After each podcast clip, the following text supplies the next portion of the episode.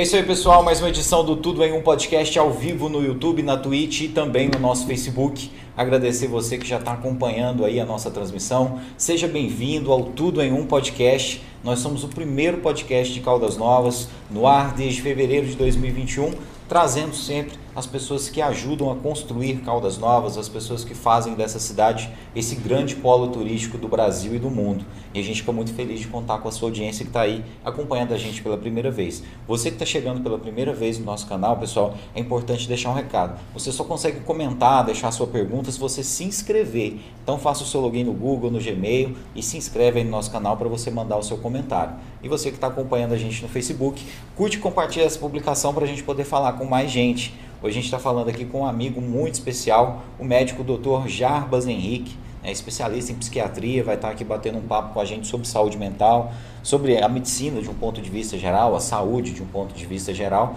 E é um prazer estar recebendo o senhor aqui hoje, doutor, inclusive para contar né, a história do senhor. O senhor já tem uma história com Caldas Novas no sim, passado, sim. né? Então seja bem-vindo, boa noite e obrigado por ter aceitado o nosso convite. Agradeço muito, Thierry, por estar aqui né, no podcast é algo novo para mim, mas tenho certeza que será muito legal. E a chance que a gente tem de falar um pouquinho, né, como você disse aí, falar um pouquinho da psiquiatria e também da medicina em geral. E como a gente estava comentando aqui antes, Caldas já me deu muita história mesmo, sabe? É, né? E uma cidade assim acolhedora, uma cidade maravilhosa, né? E, e hoje trabalho aqui, trabalho na área de medicina. Antigamente eu trabalhei é, na área de odontologia, né? Para quem não sabe, antes de ser médico eu já atuei também na odontologia e acabei migrando para para medicina porque era um sonho que eu tinha desde criança ser médico. Só que na época não, não deu certo, acabei fazendo odonto. E com o tempo foi despertando mais e mais ainda essa curiosidade da medicina. E tive algumas influências aqui inclusive até o Dr. João Risco na época, né? Nosso saudoso, saudoso Dr. João, Risco, Dr. Né? João Risco, que Deus o tenha, né? Ele foi uma das pessoas que me estimulou muito também, dentro assim do profissionalismo médico, né? E acabou que deu certo. Ainda acabei indo embora um dia daqui, me formei, voltei e voltei atuando agora na área de psiquiatria, algo que eu gosto de fazer muito. O senhor foi embora justamente para cursar a faculdade naquele período ou não foi mais ou menos na mesma época? É, foi assim, eu decidi, eu decidi, eu decidi estudar mais e acabei que aproveitei um pouco das matérias também na época da, da odontologia. Ah, isso eu ia até perguntar, né? Se é, isso aproveitei um pouco. útil de alguma forma. Né? Foi, né? foi sim, foi bem útil e não só a parte teórica, né? Mas também, também já a parte clínica, né? O contato com os pacientes facilitou muito para mim. Eu sempre tinha, vamos dizer assim, é, um passo à frente, né? Da, da galera lá, da molecada mais nova, porque eu já tinha um pouco de experiência, né? Contato com o contato paciente. com o paciente, né? Então, assim, foi um, ajudou bastante mesmo. Te agradecer mais uma vez, doutor. Né? A gente fazer uma pequena pausa aqui, só para a gente agradecer né, os nossos parceiros, os nossos apoiadores.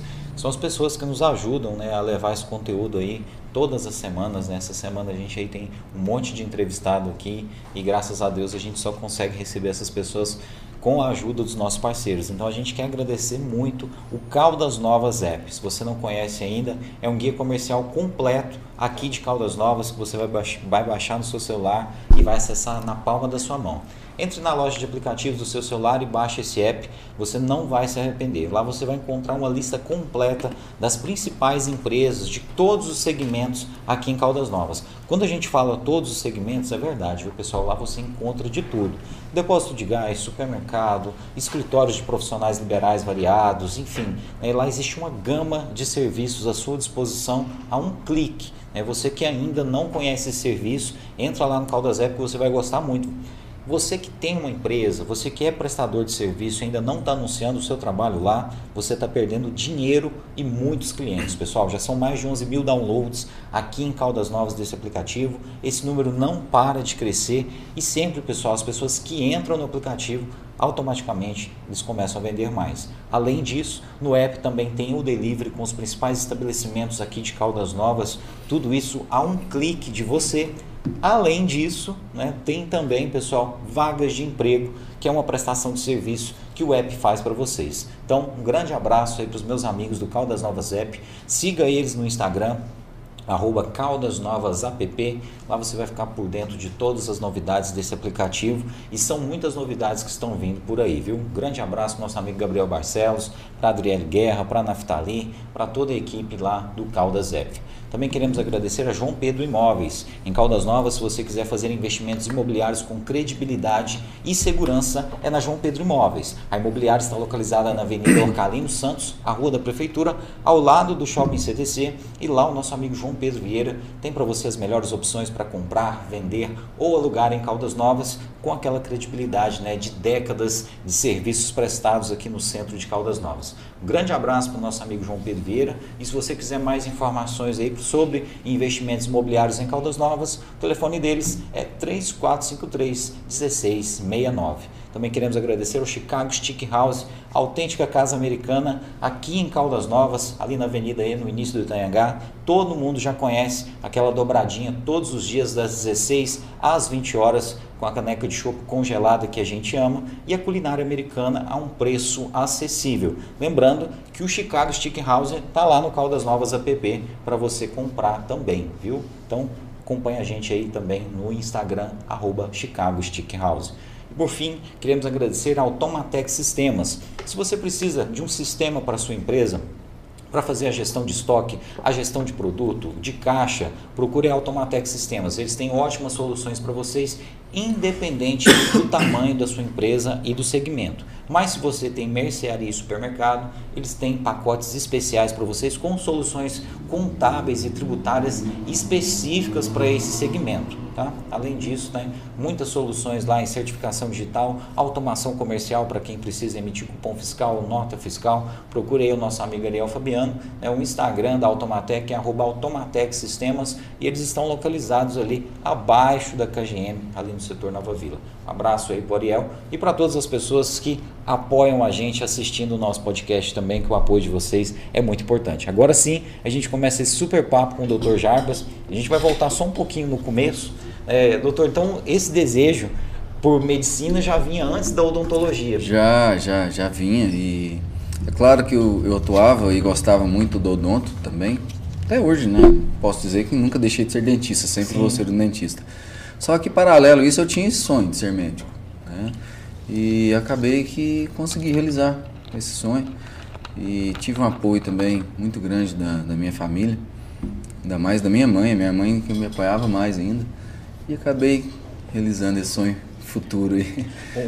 A preparação é muito complicada, doutor? Quantos é, anos aí? Não, é, Como que é? Tem que dedicar muito, Thierry. É algo que, é algo que você, como se diz, você tem que deixar de lado muita coisa assim que você gosta, sabe? É, lazer, amizades, às vezes, grupos, né? Até mesmo a família, você tem que ficar mais longe muito tempo. Onde eu estudava, por exemplo, era longe da, da minha cidade natal, porque quando eu saí de Caldas, eu acabei voltando para. Ah, inclusive que até falar de onde eu vim, né?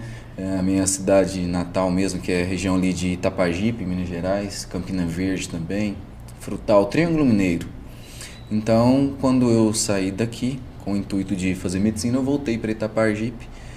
E lá em Itapajipe, deu certo, deu procurar esse estudo de medicina e acabei concretizando em, em Maringá, Paraná. É. E por isso mesmo já a distância da família, você tem que ficar longe da família, né?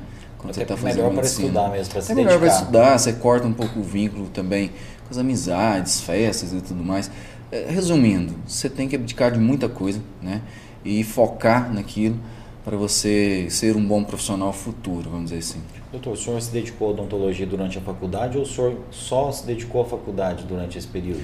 Não, eu, eu trabalhei, eu fiz uns bicos ainda na, na odonto ainda, quando eu estava é, cursando a, a, medicina.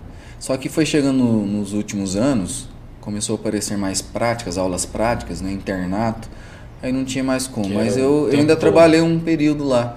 Tinha uma clínica que eu fazia os atendimentos em odontologia e ajudava bastante, assim, até na despesa do dia a dia, sabe? Mas mais no final do curso não tem jeito, tem que ser ah, dedicação não, não. Aí foi dedicação total a a medicina e tinha o internato, tinha os ambulatórios e até mesmo para estudar, né? Então. Não tem jeito, Não né, teve doutor? jeito mais. Bom, doutor, é, essa questão da odontologia, o senhor tinha falado que de alguma forma aproveitou as matérias e tal, mas é, esse contato com a saúde inicial talvez até fez ficar mais forte o desejo pela medicina? Tem, tem uma história engraçada, Thierry,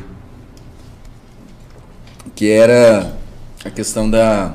A psiquiatria, quando a gente fala em psiquiatria, a gente lembra muito também do psicólogo, né? É. Lembra do divã, né? Tipo assim, deitar lá e ficar conversando com as pessoas. E eu tinha disso, cara, na, na, na odonto. Tinha, tinha, tinha vezes que o paciente chegava lá, às vezes eu ficava conversando com ele e o paciente desabafava comigo, ia contando alguma coisa, problema dele, e eu servia ali de, de um, alguém que ori- orientava, né? Quase um psicólogo. Então a cadeira do dentista acabava que virava um divã ali, sabe? Quando eu olhava assim, cara, já tinha passado o horário de fazer lá a restauração, moldar para prótese, já era. Eu falava, ó, vamos ter que marcar de novo, porque nós conversamos demais aqui hoje e tal. Parece que eu fui sentindo que eu tinha simpatia com os pacientes, né?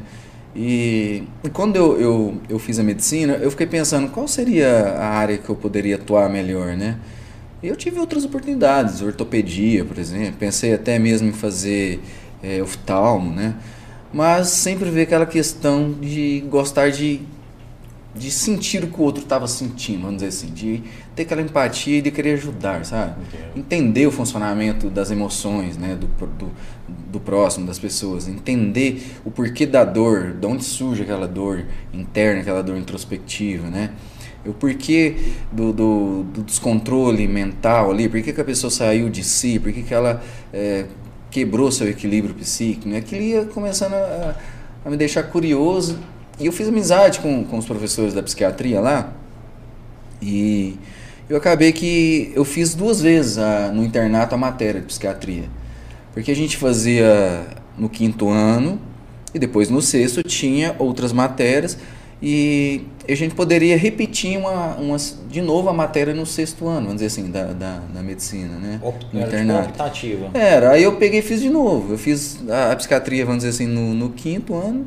Aí quando eu fui repetir de novo a matéria que eu poderia fazer de novo, eu falei, ah, vou fazer de novo psiquiatria. Aí fiz de novo psiquiatria. E acabei que saí lá da faculdade já, clínico geral, já sabendo bastante coisa em psiquiatria, sabe?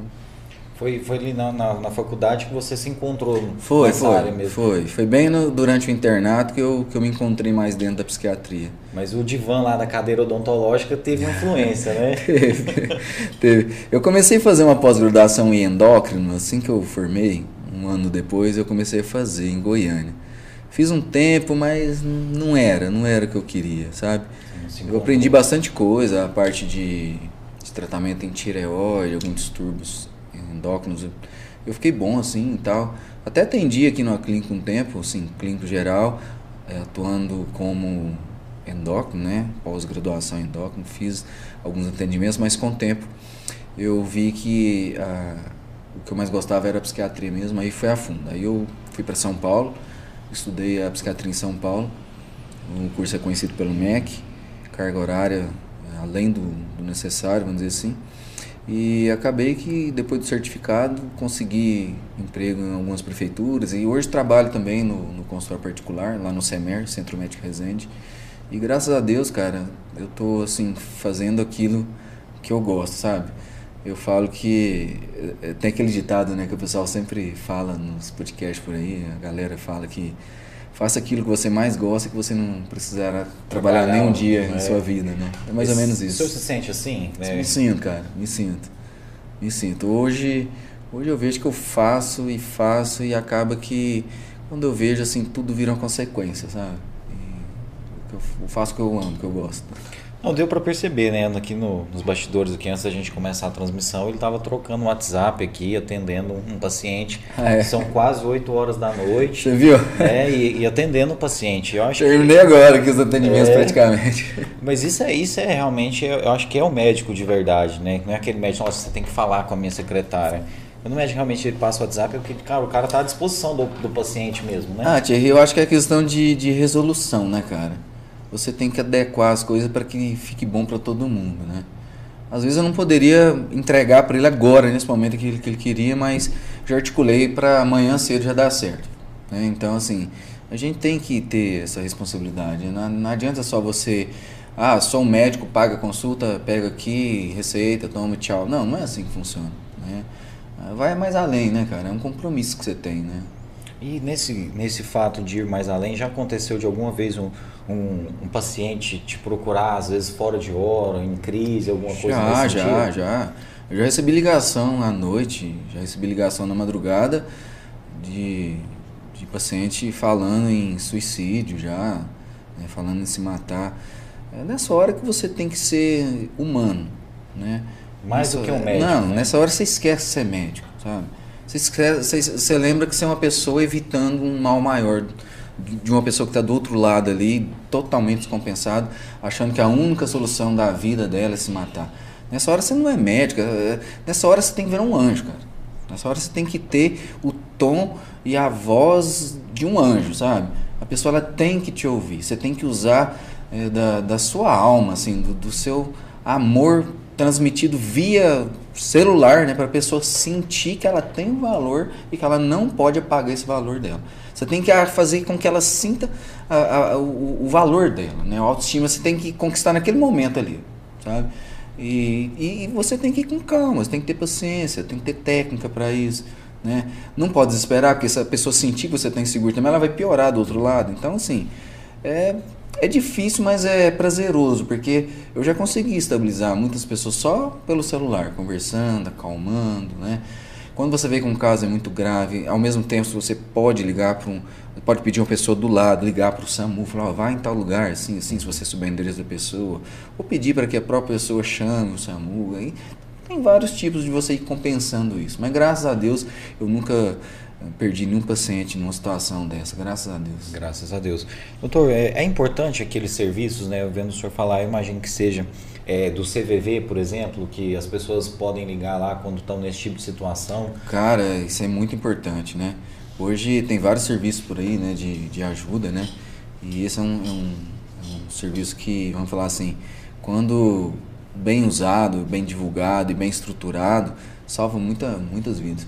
Não só esse, esses dias eu estava vendo também um de fora da área da psiquiatria, né? Tem um também de reações alérgicas, cara. Eu tava vendo esses dias, você acredita? além disso. É, tem um serviço aí que esqueci o número agora. Que, Se você fica sabendo... Por exemplo, ó, nós, supondo que isso aqui fosse uma bebida que eu nunca tomei na vida, tomasse aqui agora. Se eu começasse a ter uma alergia aqui, você liga na hora. E eles te explicam. O cara vai te ajudando, vai te orientando, né? E, e acaba que dá tudo certo, vamos dizer assim? Muito importante ter esse serviço, né? É importante que o poder público, né, a sociedade ajude a manter, né, essas essas iniciativas. Agradecer as pessoas que estão acompanhando a gente, o Kaique Brito mandando boa noite, né? o Márcio Vieira falou, manda um abraço para o meu amigo e irmão, Dr. Jarbas Henrique, é, o Kaique Brito, o Dr. Jarbas é 10. Ah, o Kaique, falo com ele no Instagram aí. É, o Marco, Márcio Vieira tá falando aqui, aqui é nós de Cosmonópolis, o Cosmópolis. Marção, nossa, É Cosmópolis. Meu. É Cos, Co, Cosmópolis, acho Cosmópolis. Que é, Cosmópolis, é, estado de São Paulo, São né? Paulo, nunca Isso. ouvi falar essa cidade, meu Deus, cara, olha só, a gente chegou longe agora, viu, Zé Neto, ó. Cosmópolis, caraca. Um grande amigo meu. Um abraço para Cosmópolis, é todo mundo que tá acompanhando a gente aí, muito obrigado. Nossa amiga Regiane Valério sempre acompanhando a gente, grande professora, diretora lá do CEPI Caldas Novas. Está falando aqui, parabéns, doutor Jarbas, né, por mais pessoas empáticas e humanas como você. É, e o Márcio está falando, o Jarbas Henrique é meu amigo de infância. E nós íamos para o rodeio na, na década de 1990. Verdade, o Marção. Marção aí, ó, grande amigo meu, morou em Itapajipe muito tempo também. É, a família dele, na época, foi para lá e eles tinham fazenda lá.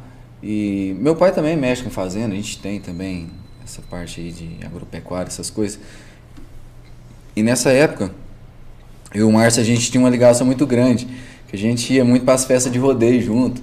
E rapaz, moleque, na época não tinha carro, a gente pegava os caminhonetes do pai da gente emprestado. Yeah. Ele, o pai dele tinha uma D20, meu pai também tinha outra, e a gente saía rumo aquelas festas lá. Era, nossa, era muito bom, uma época legal. Eu tá lembrando essa época aí. Dr. Jarbas é violeiro, gente? Pouca gente sabe também. Eu lembrei ele aqui, falou, eu lembro do senhor aqui. Foi na época que o senhor tinha um consultório aí no frente do Itaú, naquela época aqui de Caldas?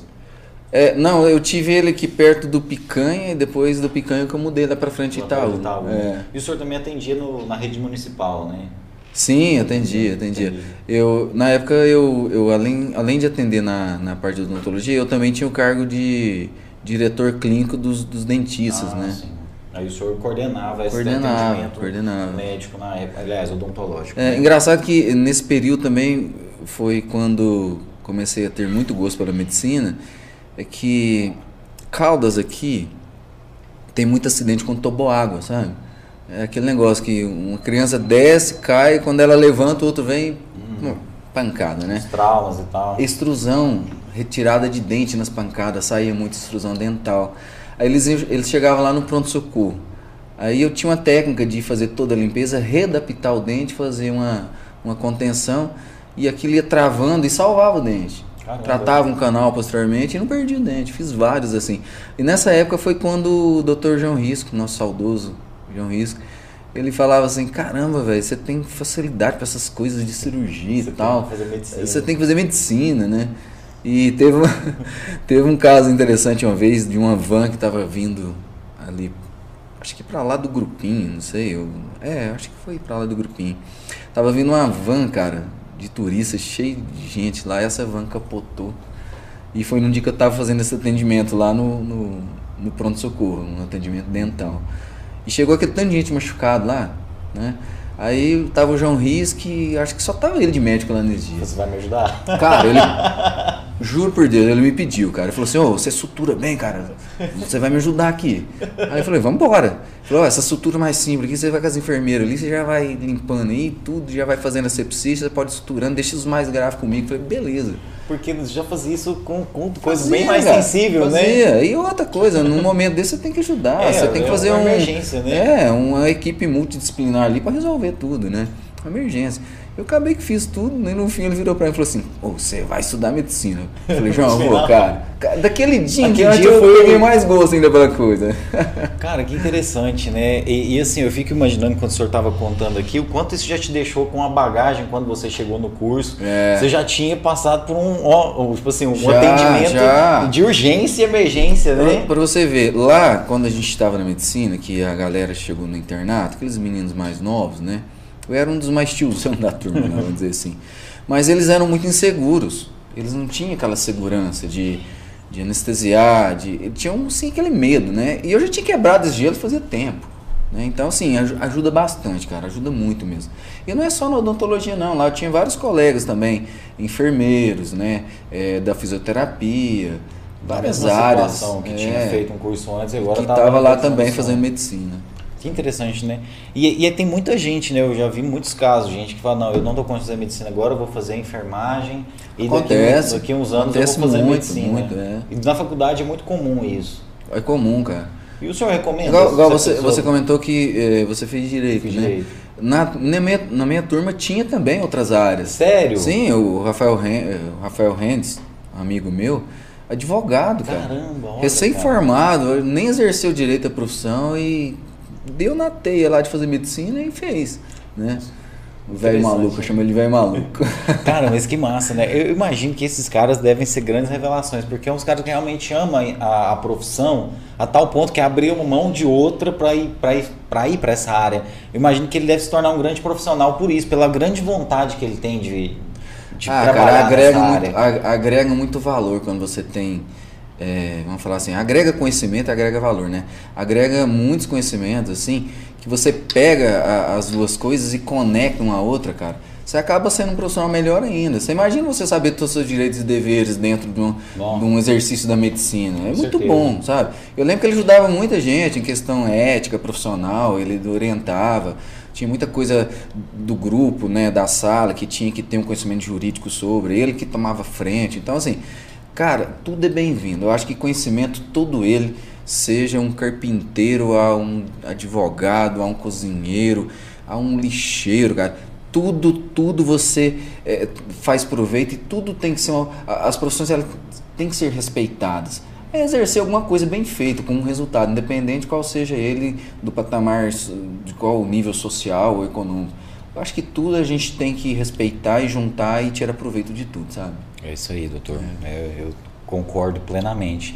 E o senhor recomenda que as pessoas que, que não a condição de fazer a medicina inicialmente faça de repente a odonto, igual o senhor fez, faça a enfermagem?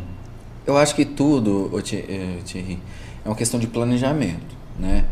É, para mim, eu não cheguei a planejar assim, né? Foi acontecendo, né? E eu acho que, assim, eu tinha meio que o sonho de ser médico, mas eu não, não eu achava que eu ia terminar como dentista, né? E não, não, não tinha planejado, assim. O planejamento ele veio meio abrupto, assim, meio espontâneo, né? E, e deu certo. Mas tem gente que faz isso aí mesmo, como você disse, né? Tem gente que fala, não, eu vou trabalhar primeiro um certo tempo nessa área, vou juntar um dinheiro, ou vou ficar mais apto a, a ter contato com a, com a população, com, né, para depois, mais na frente, eu poder fazer medicina, na hora que eu estiver mais maduro, né, mais seguro. Tem gente que faz isso também, né? Mas é tudo uma questão de planejamento. Acho que cada um consegue fazer seu planejamento e conquistar seu sonho. Basta, né, correr atrás. Né, ah, doutor? basta querer, né? Tio? Se não, não, só querer não correr atrás também não vai, né? Cara, a mente, o poder da mente é muito forte. Você consegue tudo que você quer. Você pode ter certeza. Se você planejar, acreditar e executar, às vezes demore mais um pouco, mas lá na frente você consegue. Doutor, essa questão de, de o poder da mente, o senhor falou, quando a gente deseja uma coisa, isso aí tem algum, alguma coisa? Tem, tem. Olha, eu, eu tem, alimentar tem. aquele desejo, aquela. Nossa, demais. Uma espécie de fé que a gente fala naquilo. Tem, tem, cara. É, é, o, é o poder da atração, né? É o famoso livro Lembra o Segredo? Uhum. Ele fala nisso. Né? Você acreditar, crer, planejar, executar e ter o resultado. Né? Tudo, para tudo, tudo tem um jeito. Pode ter certeza. E o começo de tudo é na mente, doutor. Né? O primeiro passo é aqui, na é, cabeça. É, sai daqui, né? Você tem um, um, você tem um desejo. Esse desejo ele vem em forma de, de pensamento, né? Esse pensamento ele se torna um conceito. Esse conceito ele é expresso, né? Em forma de linguagem, fala ou ato, né? E, e perante isso há uma resposta do mundo para você. Então começa, igual você falou, é na mente, começa na mente, né? E tudo é questão também de persistência, né? E vamos falar assim, é, persistência e ter compromisso, né? Disciplina. As palavras ideais. É querer, acreditar, persistência, disciplina e você vai conseguir, com certeza. Aí a gente chega numa coisa que eu queria até perguntar para o senhor.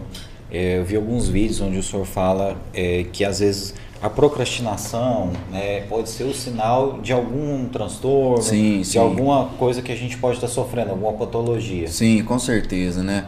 Trava a pessoa, ela deixa de fazer aquilo que é necessário, enrola, né? E isso tem muito a ver com, com hipotimia, que é um quadro, né? Um, um quadro de baixo de humor que acontece dentro da, da depressão, né? Ou em outros quadros também de transtornos psiquiátricos e acaba que a pessoa enrola, não quer fazer aquilo que é, que é mais necessário para ela. Engraçado que ela acaba fazendo outra coisa para dar aquela recompensa que ele precisa, mas não é algo tão importante como aquilo que deveria ser feito. Parece que ele foge do mais difícil e vai para o mais fraco. No fim, ele acaba fazendo algo e aquilo dá uma satisfação para a mente dele. Mas isso não vai dar a resposta que ele realmente precisaria. Sabe? Isso aí pode ser indicação de que tipo de patologia, por exemplo, um cara que procrastina muito? Depressão, principalmente, em primeiro lugar. É, traumas, né? Medo de enfrentar o perigo, medo de, de algo que não existe. Ansiedade também, ansiedade grave leva a isso. Sofrer antecipado por algo e achar que aquilo ali vai dar errado e não fazer, e enrolando, né? E existem também os quadros orgânicos, né? Pessoa que tem, por exemplo, um problema de hipotireoidismo, né? E fica com, com seus hormônios baixos, né? E acaba que perde aquela, aquela iniciativa, aquela energia, né? E tem muitos outros, outros fatores também. Às vezes até questão mesmo de, vamos falar assim, a questão de briga familiar, onde não quer executar algo para não criar mais polêmica, tem vários fatores sociais também envolvidos, né? Mas principalmente depressão, né? E ansiedade também e outros quadros mais aí. É, então a gente deve ficar né, esperto com essa questão, né? Ah, Olha, começou tenho, a parar de fazer as coisas, começou a perder vontade, que a gente chama de avolia, a perda da vontade, começou a perder prazer nas coisas, né? começou a não ter iniciativa, começou a ficar muito isolado, não gostar de conversar mais com as pessoas, perda de apetite, desânimo, altos cuidados, né? Deixa de tomar banho, deixa de, de cuidar de si mesmo, começa a ficar mal-humorado, tolerância baixa, tudo que fala, as pessoas conversam com você e começa a ficar irritado. Pode procurar alguém da área, se você não tiver autocompensando, se você não tiver autodomínio sobre, pode começar a procurar um profissional, né? Tem gente que procura primeiro psicólogo, depois vai no psiquiatra, enfim. Procura um profissional que, que, que possa te ajudar, seja ele qual for. Né? Mas geralmente acaba vindo por final na gente, né? O psiquiatra ou o psicólogo. Mas só de algum profissional olhar para você e ver que você não está bem, já perceber e te encaminhar, cara, já é um, um bom começo já. Já é um. Ah, com certeza. Se a pessoa ter, ter a iniciativa de procurar ajuda, sim, sim. já é algo importante. Ah, já é meio caminho andado. E olha que tem gente que não procura, Thierry. Tem Mesmo gente que tem todos os sinais. Ah, cara, tem gente que não procura e a família que acaba levando, sabe? E essa pessoa que é levada pela família, muitas das vezes o prognóstico dela não é tão bom ainda. É claro que com o tempo, depois da medicação, depois do, dos tratamentos psicoterápicos, ela vai ter sim uma evolução. Mas aquele que ainda não teve o insight, a gente chama insight, que é o auto-reconhecimento do problema. Esse aí, o prognóstico dele não é tão bom, né? Mas tem paciente que chega lá porque percebeu que precisava de ajuda. Esse aí eu falo que já tem meio caminho andado já. Ele re reconhecer Reconheceu que ele, tá... que ele não está bem. Isso é Olha, bom, não, isso é não bom. Estou na minha plenitude. Uhum. E, doutor, normalmente parece que à medida que a gente vai envelhecendo, né, um pouquinho, parece que normalmente já vai, a gente vai sentindo um pouco desse desânimo e tal. É onde a gente deve ficar esperto para ver que é como o senhor falou, se a gente está tendo uma perda de minerais, de vitaminas e tal, de hormônios, ou se realmente a gente está passando por um transtorno psicológico. É, é vamos falar assim, a, a idade mais avançada, ela, ela começa a trazer para você é, vários é, fatores assim, que vão agregando né, a, ao peso da, da, da, idade. Não falo nem idade, mas da, como, do amadurecimento, vamos dizer assim. Né? Então, é, geralmente há uma baixa hormonal, né, tanto para a mulher como para o homem. Há também a, a questão já de, de um metabolismo, né, também diminui, né. Há uma questão até mesmo de rotina, comodismo. Às vezes a pessoa já tem aquela rotina que já acomoda naquele ritmo, uhum. já está com a vida ganha, ou ainda está só naquele ritmo que ele acostumou. E, e também vem a questão de, de, de traumas anteriores também, às vezes vão sendo é, revistos naquele momento mais tardio da vida, né? Então, assim, é multifatorial a coisa, sabe? E ele vai agregando, agregando, quando você olha, você tá um cara que, vamos dizer assim, você era muito bom naquilo e hoje você já está meio desanimado, né? Onde você tem que procurar a causa. Falar, o que está acontecendo? O que está acontecendo? acontecendo? Será que isso aqui é, é, é um fator orgânico que está me deixando assim? Será que é algum trauma que eu estou é, é, conseguindo agora digerir agora nessa fase da idade? Isso está me atrapalhando? Está me trazendo lembranças ruins? Ou será que isso é um problema só familiar? Ou é um problema social? Ou será que é um problema econômico, financeiro, da minha empresa, né? O que está acontecendo comigo? Então, esse, essa autoavaliação, ela é boa, ela tem que, que acontecer. Mas tem que tomar cuidado, porque tem gente que não está preparado para fazer essa autoavaliação e às vezes se perde mais ainda, sabe? Então, é. assim, a idade ela vai te trazendo mais segurança ou mais insegurança. Depende da sua inteligência emocional que você já tem é, uma, uma, uma pré-carga disso, vamos falar assim, um pré-conhecimento sobre isso, sabe? Porque a, a o nosso, o, o, nosso, vamos dizer assim, nosso controle emocional, nosso equilíbrio emocional, ele tem muito a ver com o conhecimento que você teve na, na infância e na adolescência, os estímulos, né? e até mesmo o seu intelectual. Ele serve de reserva para lá na frente você não ter um quadro de desequilíbrio emocional, desequilíbrio psíquico. Né? Então, por isso que eu falo que a gente tem que ter bons estímulos quando novo, né? e a gente tem que ter Quanto mais ler, quanto mais se aprender, quanto mais conhecimento você tiver, quanto mais boa relação você tem, você cria uma carga, você cria um conteúdo para lá na frente, quando vier acontecer algum desequilíbrio emocional ou psíquico, ele serve de reserva, ele serve de, de uma base para que você não se compense tão rápido. Né? No caso que o senhor fala que principalmente na infância. A gente Sim, tem ter... que tomar cuidado na infância. Por isso que pode ver que, que a maioria da, dos problemas de depressão tardia ou na adolescência tem muito a ver com abuso sexual na infância, bullying, sabe? Ou até mesmo dificuldade é, financeira, né, que a criança teve com a família. Traumas que. É, fome, passou uhum. fome, sabe?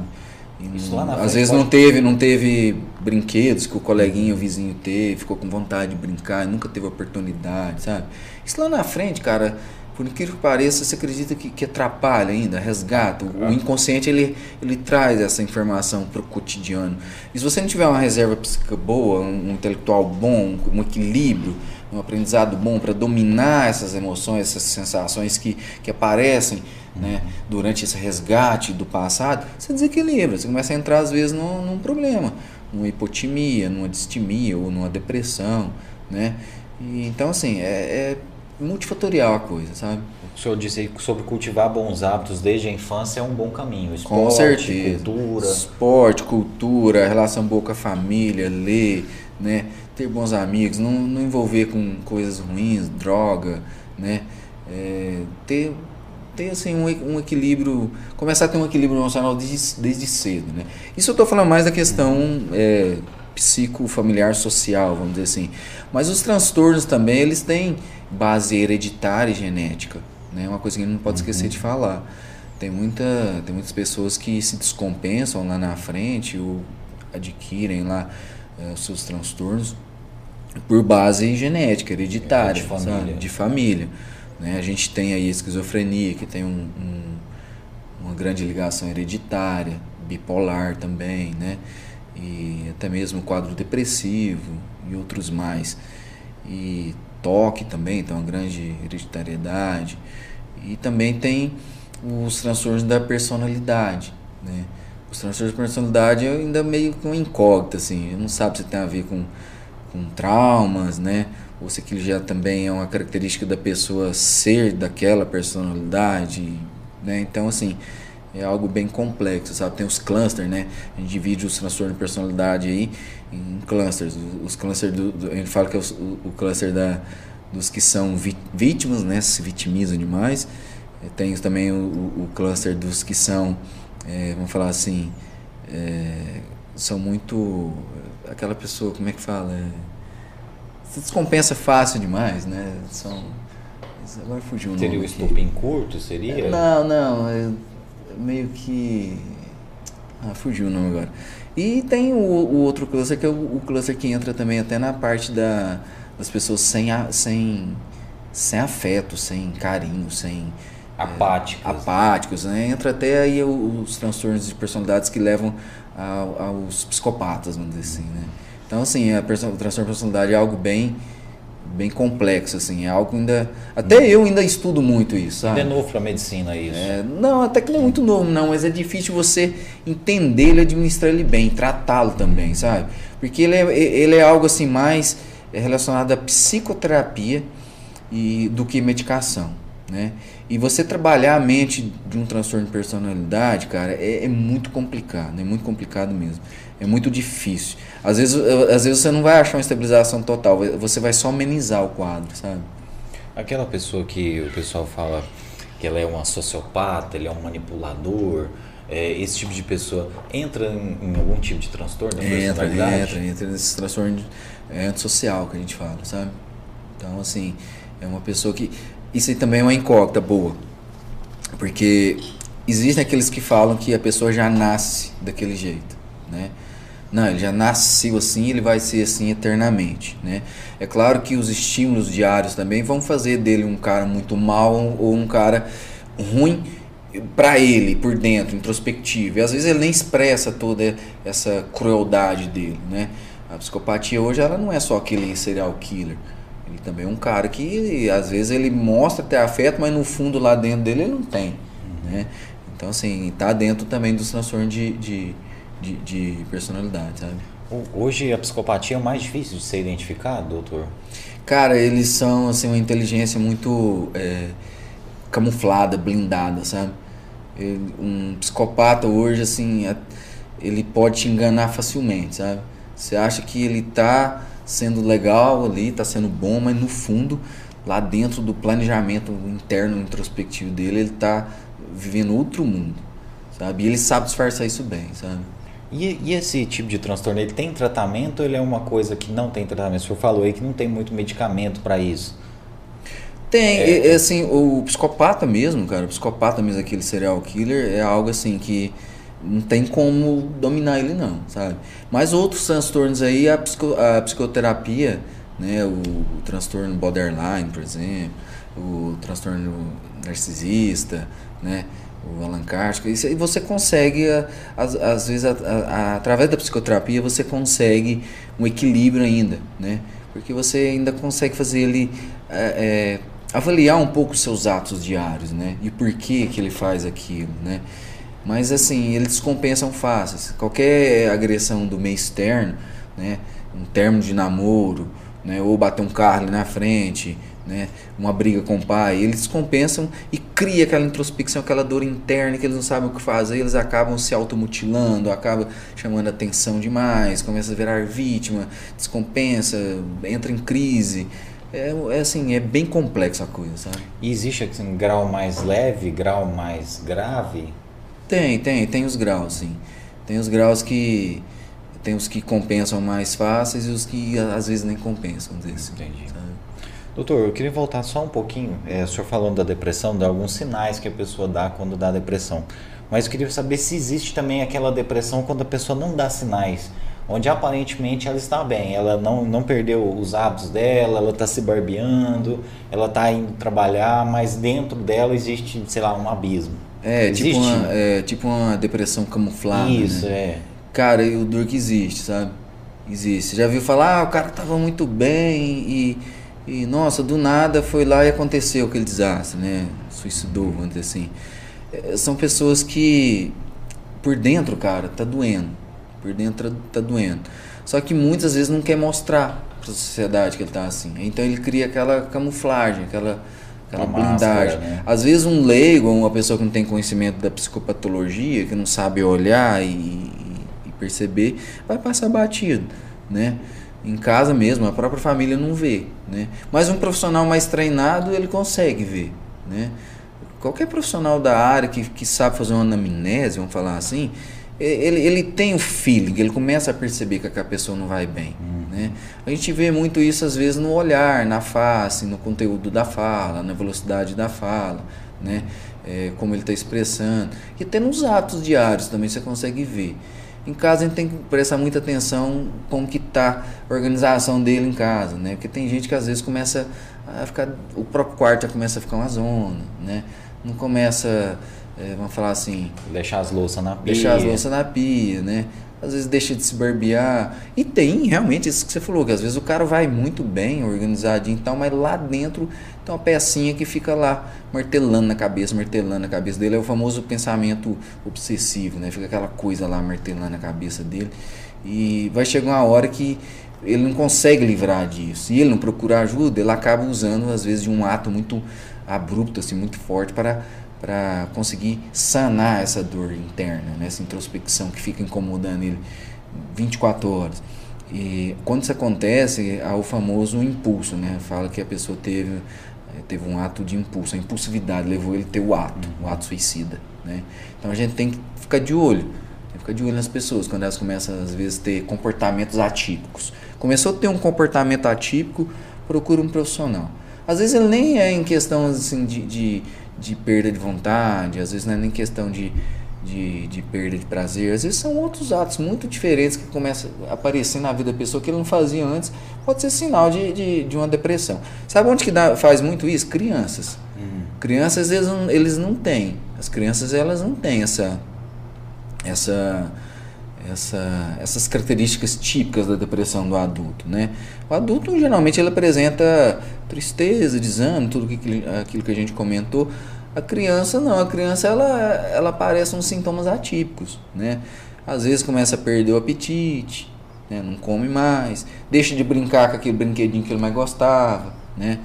Às vezes começa a acordar muito à noite, é, começa a ter perda da, do controle dos esfíncteres, começa é o famoso fazer xixi na cama, sabe? Começa a apresentar umas atipias assim. Criança quando está com um processo depressivo, ele apresenta muito essas coisas assim. Tem, o pai tem que ficar de olho, sabe? Comportamento atípico Comportamento em geral, atípico em geral. A gente sabe? tem que ficar de olho. É, Até com ou- a gente que é adulto. Até a gente que é adulto também, né? Não é, não é, não é- Nem sempre ele vem assim, igual o DSM mostra. Não é aquela sequência de. de- não é aquela sequência toda de, de, de sintomas que vai dar o, a- o diagnóstico da depressão. Existem coisas atípicas também. É, essa coisa que eu perguntei pro senhor, assim, da pessoa, às vezes, por exemplo, ela tá bem é, cuidada, ela tá trabalhando e tal, mas às vezes, assim, é, a gente vê alguns exemplos de que a pessoa tá descontando, às vezes, alguma coisa na bebida demais, ou na balada Também, isso, é. É, é, por exemplo, existe algum tipo de sinal, assim, igual o senhor falou do, do comportamento, tipo, algum excesso pode demonstrar alguma coisa? Aliás, o excesso, ele vai estar sempre demonstrando Tá, o coisa? excesso, ele, o excesso ele entra muito no eixo da, da- o excesso ele entra muito no eixo do- das alterações do humor, sabe? Igual quando a gente fala em bipolar, transtorno de humor. Quando a gente fala em, em transtorno de humor, a gente está falando mais dos bipolares. E dentro do transtorno bipolar existe o excesso de atos, de atitudes, de pensamentos, né? De, vamos falar assim, no geral existe excesso que a gente fala de, de, de mania, sabe? Às vezes fala o cara tá em mania. O que, que é mania? A mania é um estado eufórico, um estado hipertímico, um estado de, de alto, eh, vamos falar assim, autoestima passado o limite, né? Onde ele começa a se sentir o maior, o melhor, né? Começa a fazer coisas assim, sem, sem ver as consequências, né? Eu já, eu já vi eu vi paciente em mania bipolar que ele vai lá e compra um carro sem ter condições de pagar, mas ele quer o carro, ele vai comprar o carro e não, não vê as consequências. Caramba. E aprova lá o cadastro dele, ele vai e compra, né? E já vi muito já. Mete a disso. cara e Mete a cara e vai. E vai pras festas, passa três noites festando e bebendo. E engraçado que o, o, o, o, bipolar mania, ele não dorme, cara, ele não tem sono. E aquele sono pra ele também não faz falta, não, sabe? Então, assim, a gente vê esses quadros, assim, né? Isso aí tem, tem, tem bastante relação com, com o quadro bipolar. E do mesmo jeito que ele entra nesse período, há um período também que ele cai, ele rebaixa. E ele entra em depressão. Que tá? dá uma sumida Por isso tal. que chama bipolaridade. Ele oscila, né? Tá em dois polos, lá em cima e cá embaixo, né? Mas nem sempre é regra. Ele tem também o bipolar tipo 2 que ele, ele não apresenta essa euforia, essa mania. Ele tem mais uma hipomania, que, às vezes é quase assim não diagnosticada, né? Confunde muitas vezes só com alegria muito boa, o cara tá tranquilo ali e tal. Mas se você for avaliar bem, ele já teve um grande período de rebaixamento também, em depressão, né? Então esse é o bipolar tipo 2. Ele trabalha mais na questão, na, na hipomania, que é um pouco acima da, da normotimia, do normal, só que ele vive também mais na depressão. A gente chama de depressão bipolar. Esse é o, é o bipolar tipo 2. Então a gente tem que ficar né, realmente atento aos sinais que o nosso Sim, corpo dá, sim. que o nosso E- próximo dá. Tem que, tem que observar bem e tem que ter um bom diagnóstico, viu, Thierry? Porque eu já atendi muita gente que foi tratado como a depressão é, unipolar ou depressão maior, ou entre aspas, a depressão normal que todo mundo conhece, e não teve resultado. Por quê? Porque não era essa depressão, era a depressão do bipolar. Então você tem que ter um olho clínico, anamnese, uma captar a história direitinho mesmo, fazer uma boa análise, ver quais remédios já foram dados, né? Para você chegar a essa conclusão, se é uma depressão bipolar ou não, sabe? E isso às vezes é é mais do que uma consulta, doutor. Isso é um trabalho mais complexo. Boa, foi bom você ter falado isso. Por isso que nem sempre a gente dá um diagnóstico na primeira consulta, sabe? Eh, Não existe esse negócio de você dar diagnóstico na primeira consulta de psiquiatria, né? Eu já vi casos aí de ficar seis meses um ano você acompanhando o paciente, pra de- acompanhando o paciente para depois você fechar o E diagnóstico. como é complexo isso. É né? complexo, você tem que ver a evolução do paciente, você tem que ver a resposta dele, você tem que ver as recaídas dele ou não, né? Você tem que sentir o resultado do, do tratamento, tanto terapêutico, medicamentoso e psicoterápico, né? Para depois você conseguir realmente fechar um diagnóstico. Porque, assim, é, por mais que você tenha o conhecimento, é, vamos falar assim, clínico, por mais que você tenha o, o, o conhecimento é, do- de todos os sintomas, o espectro, né? por mais que você ver, ver tudo aquilo. Você tem que ir montando um mosaico, depois você vê onde o cara vai encaixar. Vai saber qual eixo ele vai estar. Se é aquele eixo que eu comentei, se é dos transtornos de personalidade, se é do transtorno de humor, se é da depressão, se é do transtorno da ansiedade, né? E, e assim você vai conseguindo fechar um diagnóstico melhor. Eu estou falando aí, dá pra gente imaginar, porque, por exemplo, o cara chega lá de um jeito numa consulta e você vai ver, será que na próxima consulta ele vai estar assim? Né? É. Então, e aí você vai construindo o diagnóstico mesmo sim, a cada encontro, sim. né? É engraçado que, eh, maioria das vezes, cara, na maioria das vezes, você vê o paciente agora num espectro, né?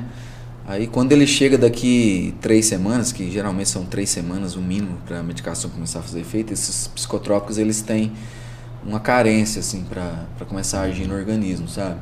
É um feedback lá que a gente tem é, negativo, depois vem o feedback positivo, né? Então assim, é, depois que eles voltam, cara, você vê outra pessoa, sabe? Você vê outra pessoa. Você já percebe na hora que ele chega na recepção, que ele senta, né?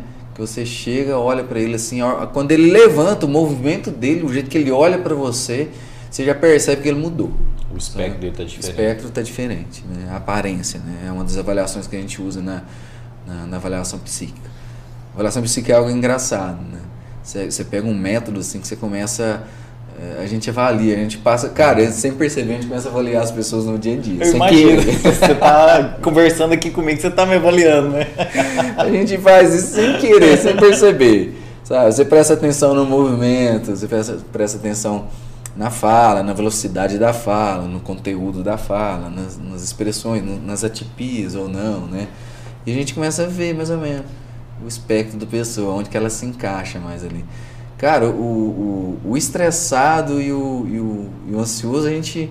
Nossa, é inconfundível. É, não tem jeito de confundir. Você bate o olho assim já sabe. Já vê na hora que o cara é, é estressado ou ansioso. É Às vezes dá sinais até do próprio corpo mesmo, né? Dá, o... dá. A gente vê o, o jeito que o cara. Às vezes o jeito que o cara tá conversando com você, a velocidade de responder as coisas, né? O assunto que ele tá falando muda para outro rápido ali. E assim você vai avaliando e vai percebendo, tá? É uma construção mesmo, né, doutor? Olha, tem várias pessoas participando aqui. É, mandar um abraço aqui para Sheila Rezende, ela está falando aqui do trabalho que o senhor desenvolve também é, na, na, área de TDAH, é, de transtorno bipolar, né, cuida de autistas, né? E está falando aqui que é um trabalho muito bem, muito bem feito, né? Está falando que o Dr. Jarbas faz um ótimo trabalho na área de psiquiatria de adultos e também na área infantil. É, ultimamente eu venho fazendo um bom trabalho aí na, na área infantil, sabe? Inclusive eu, é uma, uma especialidade que o senhor tem, né? O senhor tem uma pós-graduação nessa área. É, eu fiz no ISMD e depois que eu terminei o adulto no ISMD, eu voltei para fazer uma imersão lá, né? É, na, na, na, parte infantil. Eu fiz vários ambulatórios dentro do ISMD mesmo, só com infantil. Inclusive tem os seis últimos meses do ISMD, onde eu formei, que é um Instituto Superior de Medicina lá de São Paulo, fica no, no Vila Mariana um dos melhores hoje do Brasil, assim, em termos de psiquiatria né, que a gente tem lá, é ele e a Santa Casa. São os mais é, reconhecidos e aprovados pelo MEC, vamos dizer assim. E tem até uma colega minha aqui também que estudou lá. E o que acontece? A gente focou muito nos últimos seis meses na área infantil, né? E posteriormente eu fui convidado a trabalhar aqui no CAPS também, na, na, na parte de psiquiatria infantil, e hoje eu trabalho lá e também exerço no, no meu consultório particular essa, essa, questão aí da, da psiquiatria infantil. E, e TDAH hoje, cara, é um transtorno assim que tá aparecendo demais, sabe? E, e tem aquela incógnita, será que tá aparecendo muito mesmo por, por estímulos errados, né? Por evolução errada da criançada? No, no, nesse novo mundo? Ou será é porque agora está tendo mais diagnóstico, né? É, será que sempre teve agora apareceu mais diagnóstico? Isso ia né? ser uma pergunta que eu ia fazer é. justamente para o senhor, não só sobre o TDAH, mas sobre depressão, sobre coisa. Mas isso está sendo assim em todas as áreas, sabe? Porque a, a, a psiquiatria ela, ela passou a ser mais reconhecida agora, ela passou a fazer parte do dia a dia das doenças médicas, vamos dizer assim, né? Antigamente era vista como só mesmo o médico do doido, né? Mas a gente vê que não é só a psicose que existe na psiquiatria, né? Existem vários transtornos hoje que faz parte do dia a dia que começou a, a, a ser diagnosticado e começou a ser, ser resolvido mais agora por último, né?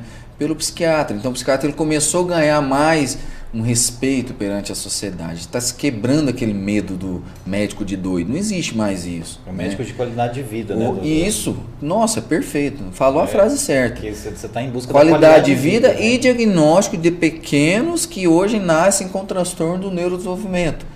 Quais são esses para as crianças? TDAH, que é o transtorno de déficit de atenção e hiperatividade, autismo, transtorno desafiador opositor, transtorno de aprendizagem, né?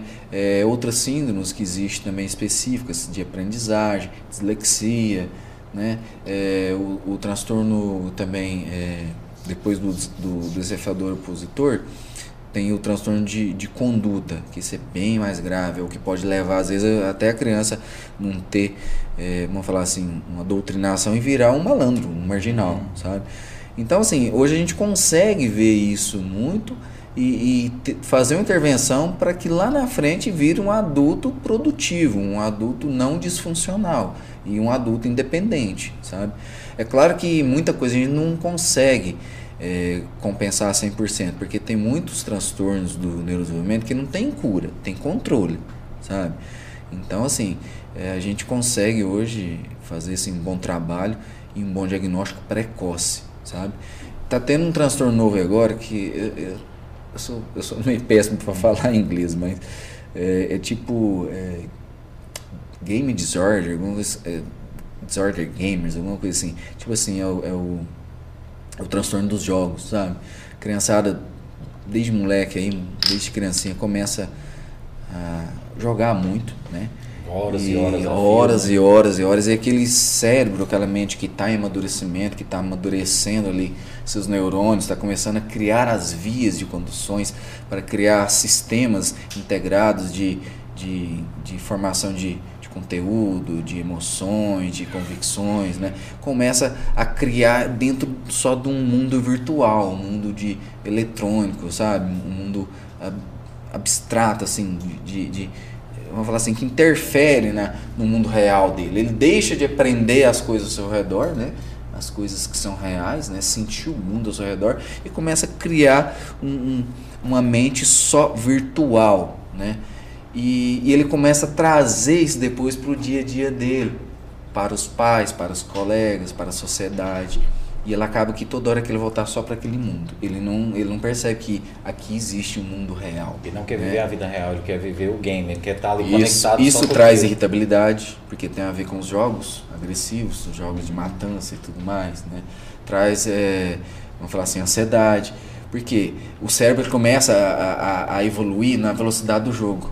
Né? E quando ele vem aqui fora, que ele vai fazer uso do dia a dia, o mundo aqui não é naquela velocidade que está ali. Isso cria já uma desigualdade de, de relacionamento dele com o meio ambiente, o meio ambiente com ele. Aí onde ele já não, não funciona direito, sabe?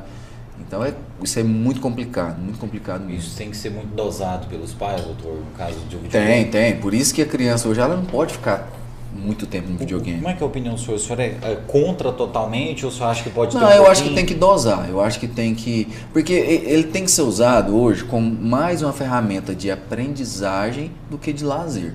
Lazer ele tem que sentir no dia a dia, uhum. sabe? É pôr o pé no chão, é brincar com o animalzinho, é ir para um parque, é cantar com o pai, é brincar, sabe? É sentir que ele está crescendo, que ele tem as coisas ao redor dele, sabe? E isso aqui tem que ser usado mais como uma ferramenta de trabalho, não uma ferramenta de lazer. Apesar que aqui dentro ele encontra muito lazer. Uhum. É, é, o tal sistema de recompensa. É muito mais fácil eu jogar um joguinho que me, que me dá um, um, uma alegria mais rápida aqui do que eu ter que correr ali, às vezes, 100 metros contra, uhum. contra outros coleguinhas e ser campeão daquela corrida. Aqui eu faço rapidinho e sou campeão. Tá entendendo? Então, assim, tem que tomar muito cuidado com isso, porque isso aí ó, é um vício, sabe? vira um vício e atrapalha muito o desenvolvimento. Então, assim, tem que ter esse lazer também? Pode servir como lazer? Pode, mas tem que saber o que, que a criança está usando, que tipo de jogo, está estimulando o quê? Está estimulando agressividade, né? É jogo de atirar, é jogo de que vai matar o próximo, vai trazer mal ao próximo. Então, tudo isso tem que ser bem avaliado. E não é que nunca vai poder jogar um jogo desse, não é, não é que não vai poder, mas na hora certa, quando ele tiver uma mente mais madura criada aqui fora para depois ele fazer uso lá. Agora se ele traz de lá para cá, já já não vira. Quando ele já estiver preparado para entender que aquilo claro, é uma ficção, né? Isso, que é uma brincadeira. perfeitamente, é isso aí. Na hora que o pai insere um celular, um videogame, ele tem que trabalhar muito bem isso, né? Tem. E até, por exemplo... Tem que fiscalizar, na verdade, eu acho, né, cara? Porque, assim, são crianças, elas não têm o domínio de tudo, elas não têm ainda uma responsabilidade própria.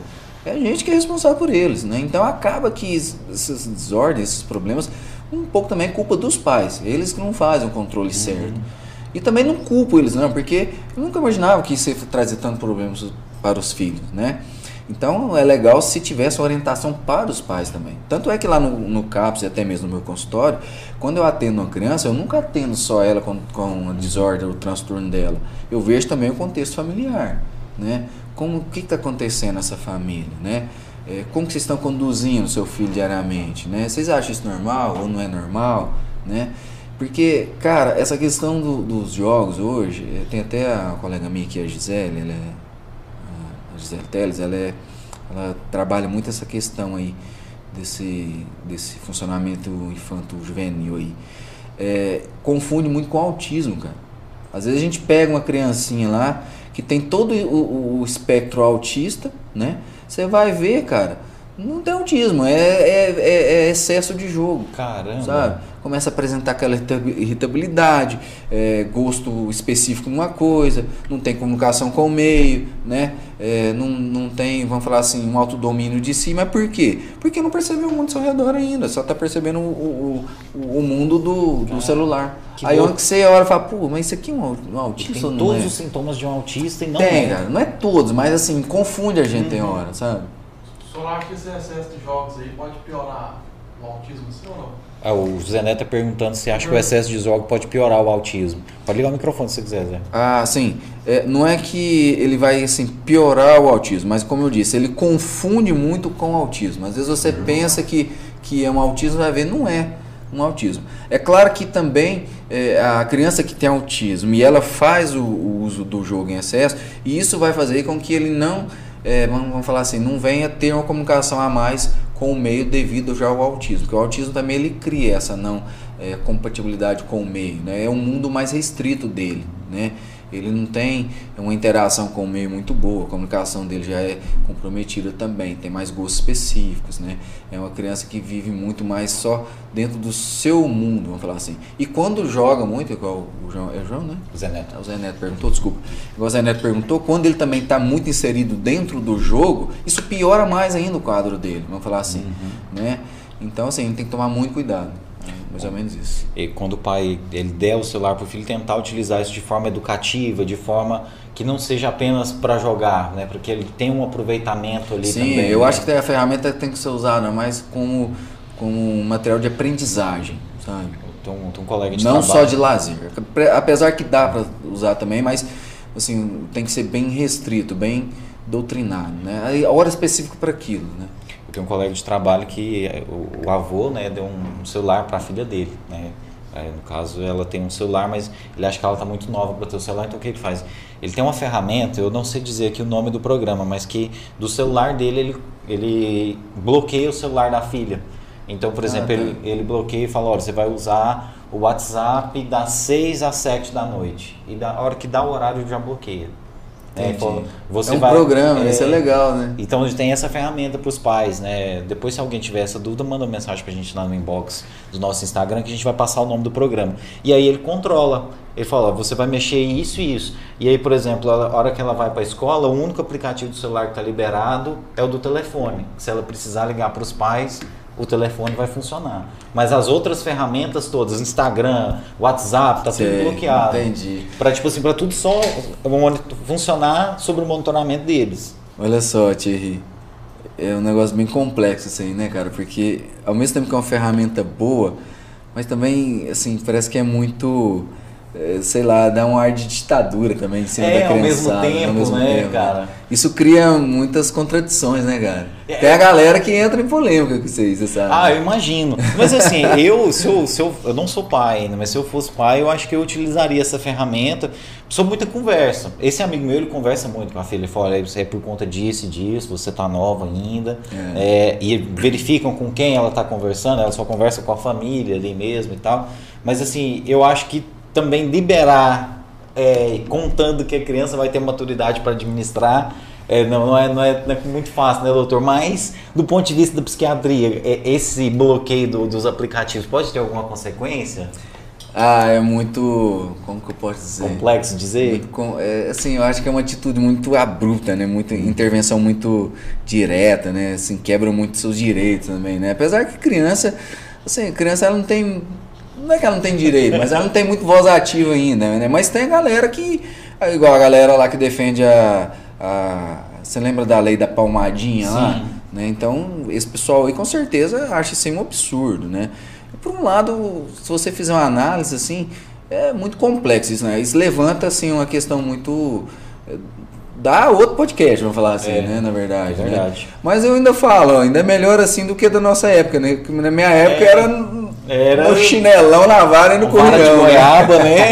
eu também sou dessa época. Então, então, assim, levanta polêmica, mas eu acho que é uma ferramenta legal de se usar, assim. Eu acho que é tudo a questão, ô, ô Thierry, não é nem de usar ou não usar, ou se é muito intru, é, intrusivo ou não, né? Se é muito violar direito ou não.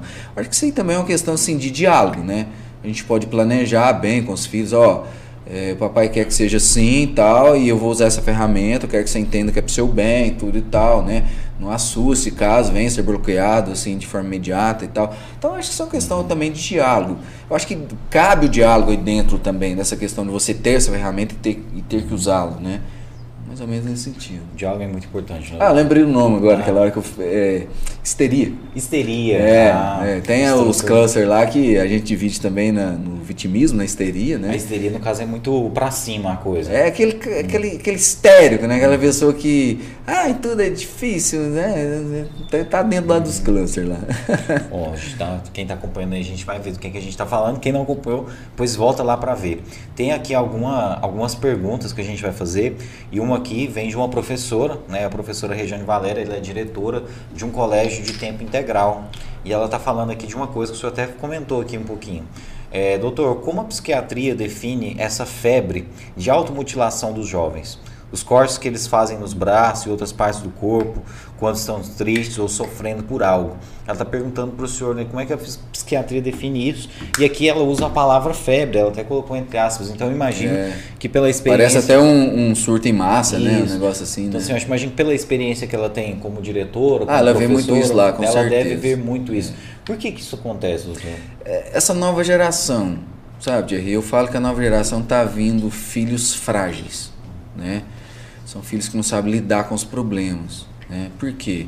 Porque hoje tudo é fácil demais. Né? E, e os pais têm que começar a mostrar que a vida não é tão fácil assim. Né? Hoje é tudo muito fácil, tudo.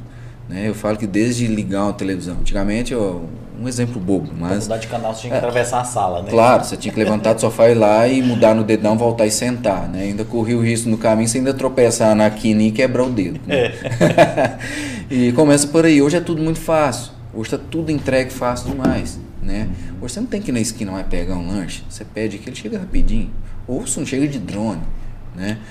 Hoje, hoje você não precisa mais é, ter que vamos falar assim, é, conquistar às vezes uma menina, vamos falar da parte mais jovial do, da adolescência.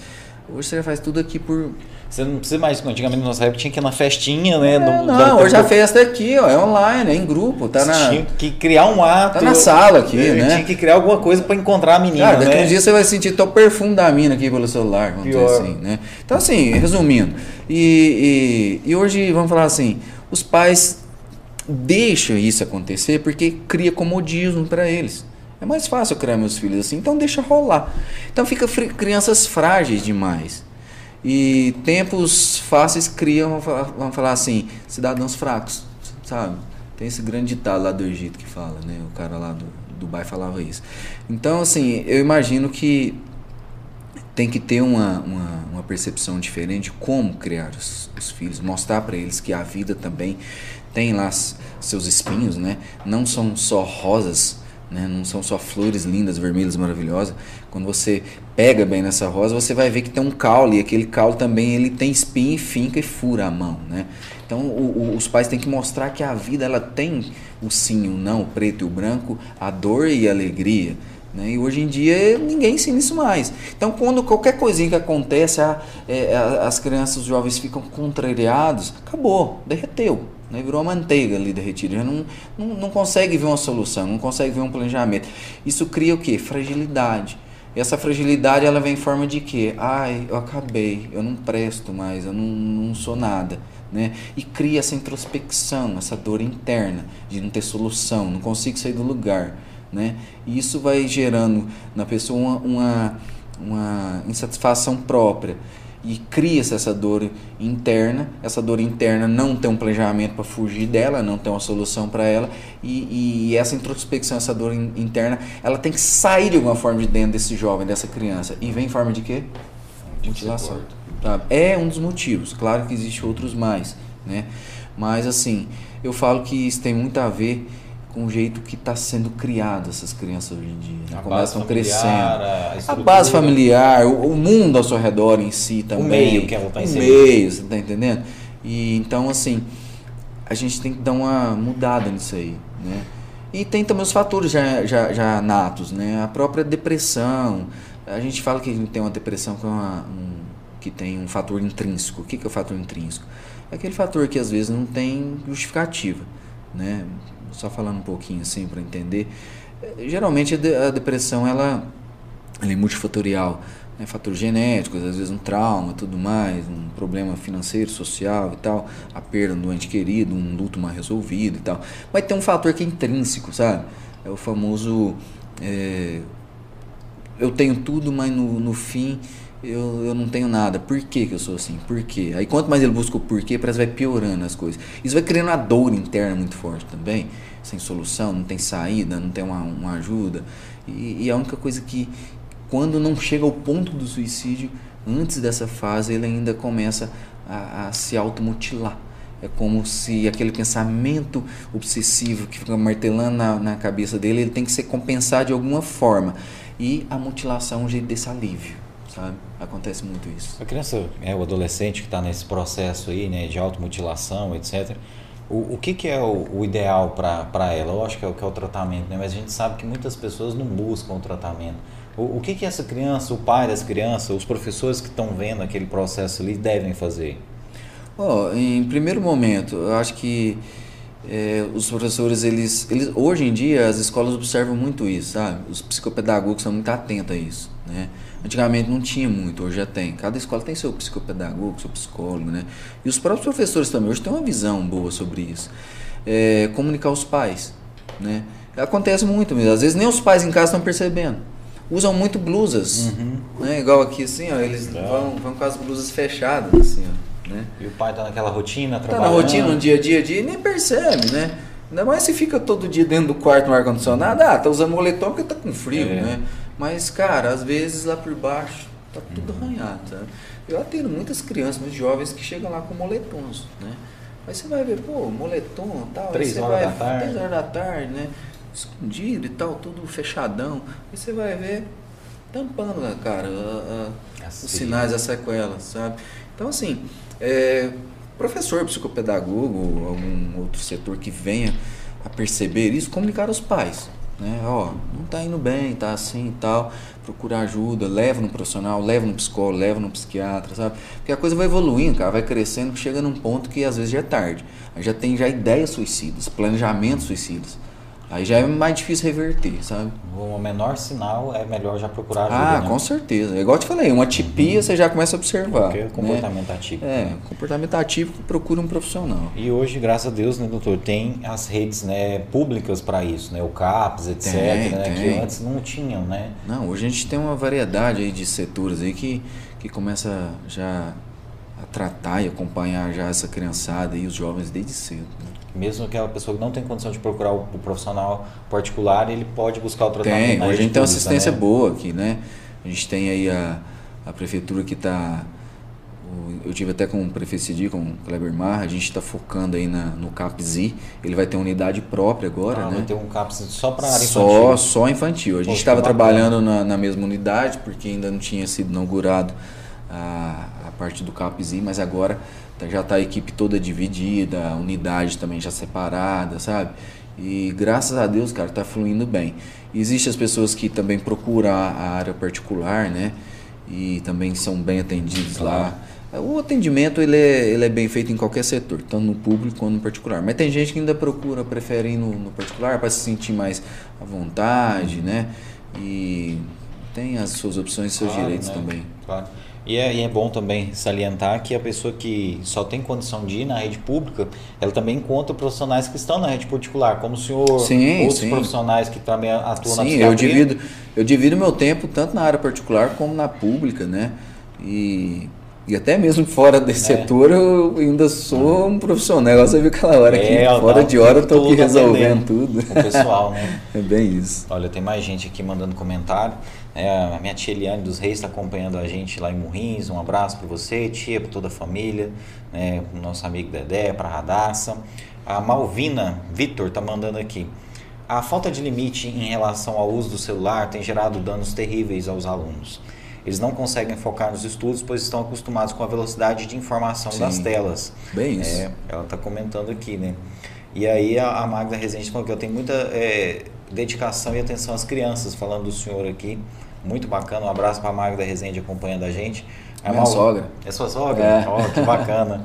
Ó, aí a Malvina está falando aqui, olha, é isso aí. As crianças e os adolescentes não têm maturidade para saber né, que estão passando dos limites em relação ao celular. Aí, e ela fala que, acho que complementando o que a gente fala sobre auto- automutilação, ela fala exatamente. Nós, professores, percebemos antes de muitos pais alguns É problemas. verdade. Mas, segundo ela, são poucos os pais que aceitam nossas orientações. Olha só. É.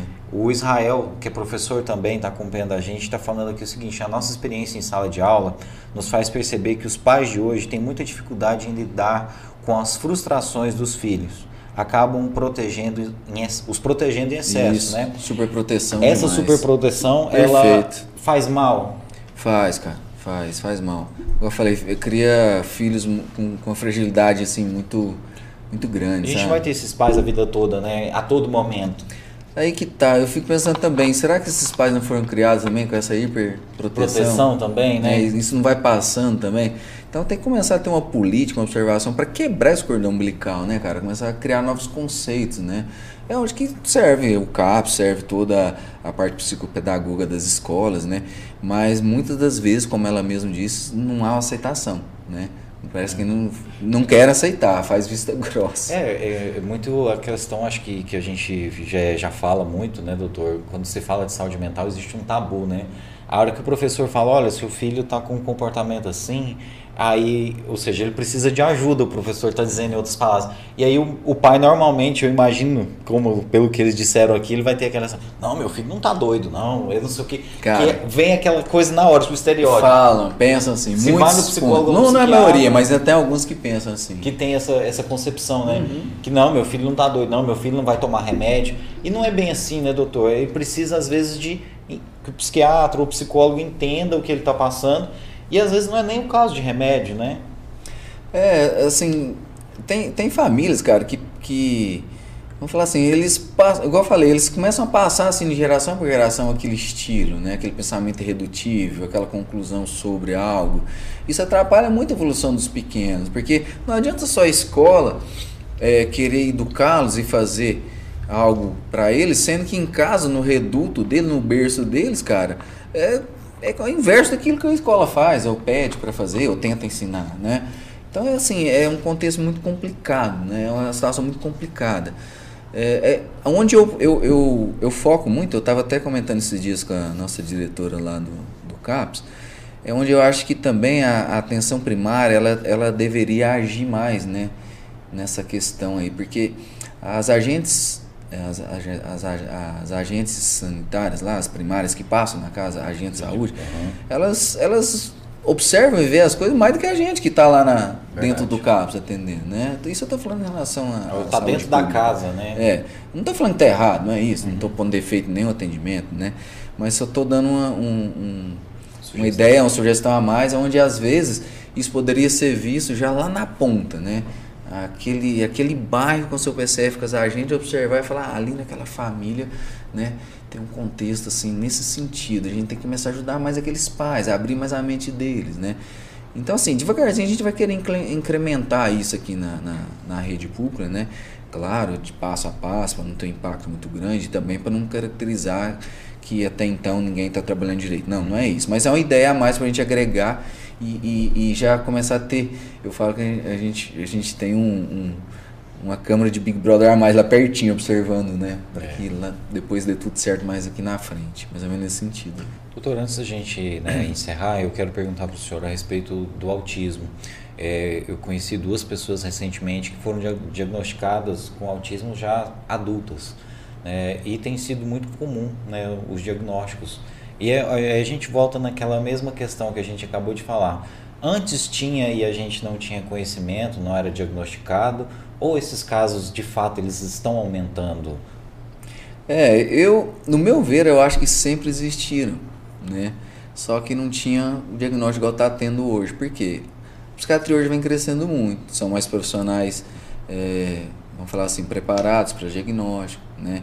Existem outros setores dentro da saúde também que começam a observar isso mais, a própria psicologia, né? os, os próprios psicopedagogos na escola. A ação social, por exemplo, pessoal da ação social já reconhece.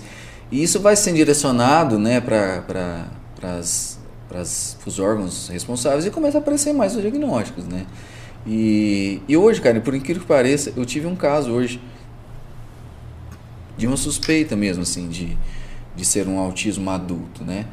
E isso traz, assim, para as famílias, cara, é, tantas consequências, né? Que até na fase adulta sempre questionava, ah, mas por que, que é assim, né? Por que, por que, que sempre foi assim? Por que, que nunca melhorou? Por que, que não foi diferente tal? Chega lá na frente, você pega a pessoa, faz o diagnóstico e fala, não, é porque ele sempre teve autismo e nunca foi diagnosticado, né? E acontece bastante isso. Lembrando que o autismo, cara, ele não é uma doença, ele é só um, um comportamento diferente da pessoa devido a ela ter nascido com aquele jeito do seu cérebro entender as uhum. coisas diferente ao seu redor, né? Então, assim, o transtorno do neurodesenvolvimento é isso. Ele não é pior nem melhor uhum. que ninguém. E também não é a doença, né? E tem que ser treinado desde pequeno, depende do grau, se é leve, moderado ou grave, para lá na frente ele tem uma, um, um, ser um cara assim bem funcional. Né? Ou senão ele vai criar essa disfuncionalidade e vai trazer transtorno para a família inteira, a vida inteira, só lá na frente depois você vai descobrir que ele era um autista. Né? É interessante, acontece muito disso mesmo. Bom, nesse caso aí, a hora que a pessoa ela descobre que ela tem um autismo já Igual nesse caso, esse, esse rapaz ele já tinha filho. É, aí, a tendência do filho ser é, autista também é grande. É, é grande. E, e, aí ele tendo um filho, aí tipo assim, no, no, momento do diagnóstico ele, ele citava que ficou claro alguns comportamentos que ele tinha para ele que nem ele mesmo entendia. Isso é perigoso também, isso pode trazer às vezes um desencadear de um outro transtorno, de ansiedade, de não uma depressão. diagnóstico no tempo correto. É, ninguém sabe como ele vai interpretar isso, sabe? Ninguém sabe. Então, assim, você tem que saber dar diagnóstico também. Você tem que preparar a pessoa para falar, ó, oh, você é autista, ninguém nunca te falou isso. Você não pode chegar no cara e falar de uma vez. Não é bem não, assim. Não, é bem assim. Porque isso pode desencadear um outro problema. Você pode gerar um transtorno de ansiedade muito forte nele, um transtorno adaptativo, né? É, um transtorno até depressivo, né? Um transtorno de invalidez, baixa estima você pode desenvolver nele, porque ele vai interpretar isso que jeito. Né? Às vezes ele encara o autismo como algo grave, você não sabe. Então, assim, é, é muito complexo. Tem que estar preparado para você fazer um diagnóstico de autismo adulto. E sem falar que é muito difícil diagnosticar. É, é muito difícil. Tempos, né? São várias consultas, né? Cara, ela, ele confunde com outros transtornos, né? Você tem que fazer um rastreio muito bom da infância, ter dados bem específicos, né? Ver comportamentos atuais, né? Avaliar bem. Às vezes até dar uma medicação para ver a resposta dele àquela medicação. Isso ajuda também no diagnóstico, né? E e tem casos, cara, que às vezes o próprio filho que já é autista se olha e, e fecha. Fala, pô, é, é hereditariedade genética. Então é um autismo mesmo. O pai era autismo também. Né? Já aconteceu, já peguei casos assim. O, o, ideal é que seja identificado o mais jovem possível. É, o ideal é que come, quando começa a aparecer as atipias na, na, já bebê, assim, já dá pra ver alguma coisinha, já é bom procurar um profissional, né? Criancinha, bebezinho que não, não sorri, sabe? Ele não, não foca no seu olhar. Às vezes ele começa a pegar uma certa idade onde poderia estar comendo outros alimentos, ele não come, só come um tipo de alimento. Começa a brincar só com um brinquedinho, né? Ele começa a focar mais numa coisa só. Você começa a tirar ele de certo lugar, ele dá birra, fica nervoso. Você começa a estimular ele para uma coisa, ele não vai, ele é bem focado só numa coisa só. Você fala, peraí, então uma coisa errada aqui. Demora a falar, né? Às vezes não consegue formar palavras, né? Sons diferentes. É, é, a questão também de irritação do ouvido com sons, né? Tem sons que eles não... Uma sensibilidade Sensibilidade, maior, né? é. Então assim, já começa a desconfiar, sabe? Então já leva, já tenta fazer um diagnóstico, né? Hoje, como o senhor disse, a sociedade está mais sensível a isso. Tá, né? tá. Mas ainda tem uns que escondem, sabe? É. Já escondem. Já, já peguei caso de criança com 8, 9 anos de nunca ter saído na rua, pra você ter ideia. Caramba. E o pai era autista, pra você ter ideia. Olha. Né? E pra eles estava normal, era o tipo do filho deles, né? É Então, muito importante ter o acompanhamento, né? É, o senhor recomenda que, que o pai leve o, filho, mesmo ele não dando sinal nenhum, para fazer um diagnóstico, para ver se ele tem algum problema, algum transtorno, ou somente após algum sinal? O que, que é a opinião do senhor? Ó, uma avaliação, é, uma avaliação psíquica, ela é sempre bem-vinda, né? É, apesar que se não está tendo disfunção dentro daquela idade, daquele padrão, daquele meio, não há tanta necessidade não. Mas quando você começa a perceber que está tendo perdas em algum momento ali, em, em qualquer setor, seja ele familiar, social, escolar, começou a ter perdas, você pode levar, né? Porque o, o, o transtorno, se- seja ele de qual origem, ele só, ele só se torna transtorno quando você começa a ter perdas em algum setor da sua vida ali. Até então ele só tem tendo traços. prejuízo. Tá tendo traços, tá tendo sinais. Né? Se começar a ter prejuízo, aí tem que levar, sabe? Até mesmo a questão de, de, de, de aprendizagem, né? Interação social. Um filho que não interage fácil com outras crianças, né? Você tem que descobrir a causa. É onde pode pensar em levar, assim, no, no, no profissional. É, doutor, o TDAH, é, o que, que, que é o TDAH e se a gente tem algum sinal que a gente pode identificar, é, de que forma que ele pode prejudicar né, a, a pessoa que tem esse problema? Ele é um, ele é um funcionamento do cérebro, né? Onde a criança perde o foco e a atenção, né? Junto a ele pode vir também a hiperatividade. Então, são regiões do cérebro que deveriam ser inibidas e não são inibidas, são hiperativadas. E isso leva a ele a ter esse comportamento atípico, de não focar, né?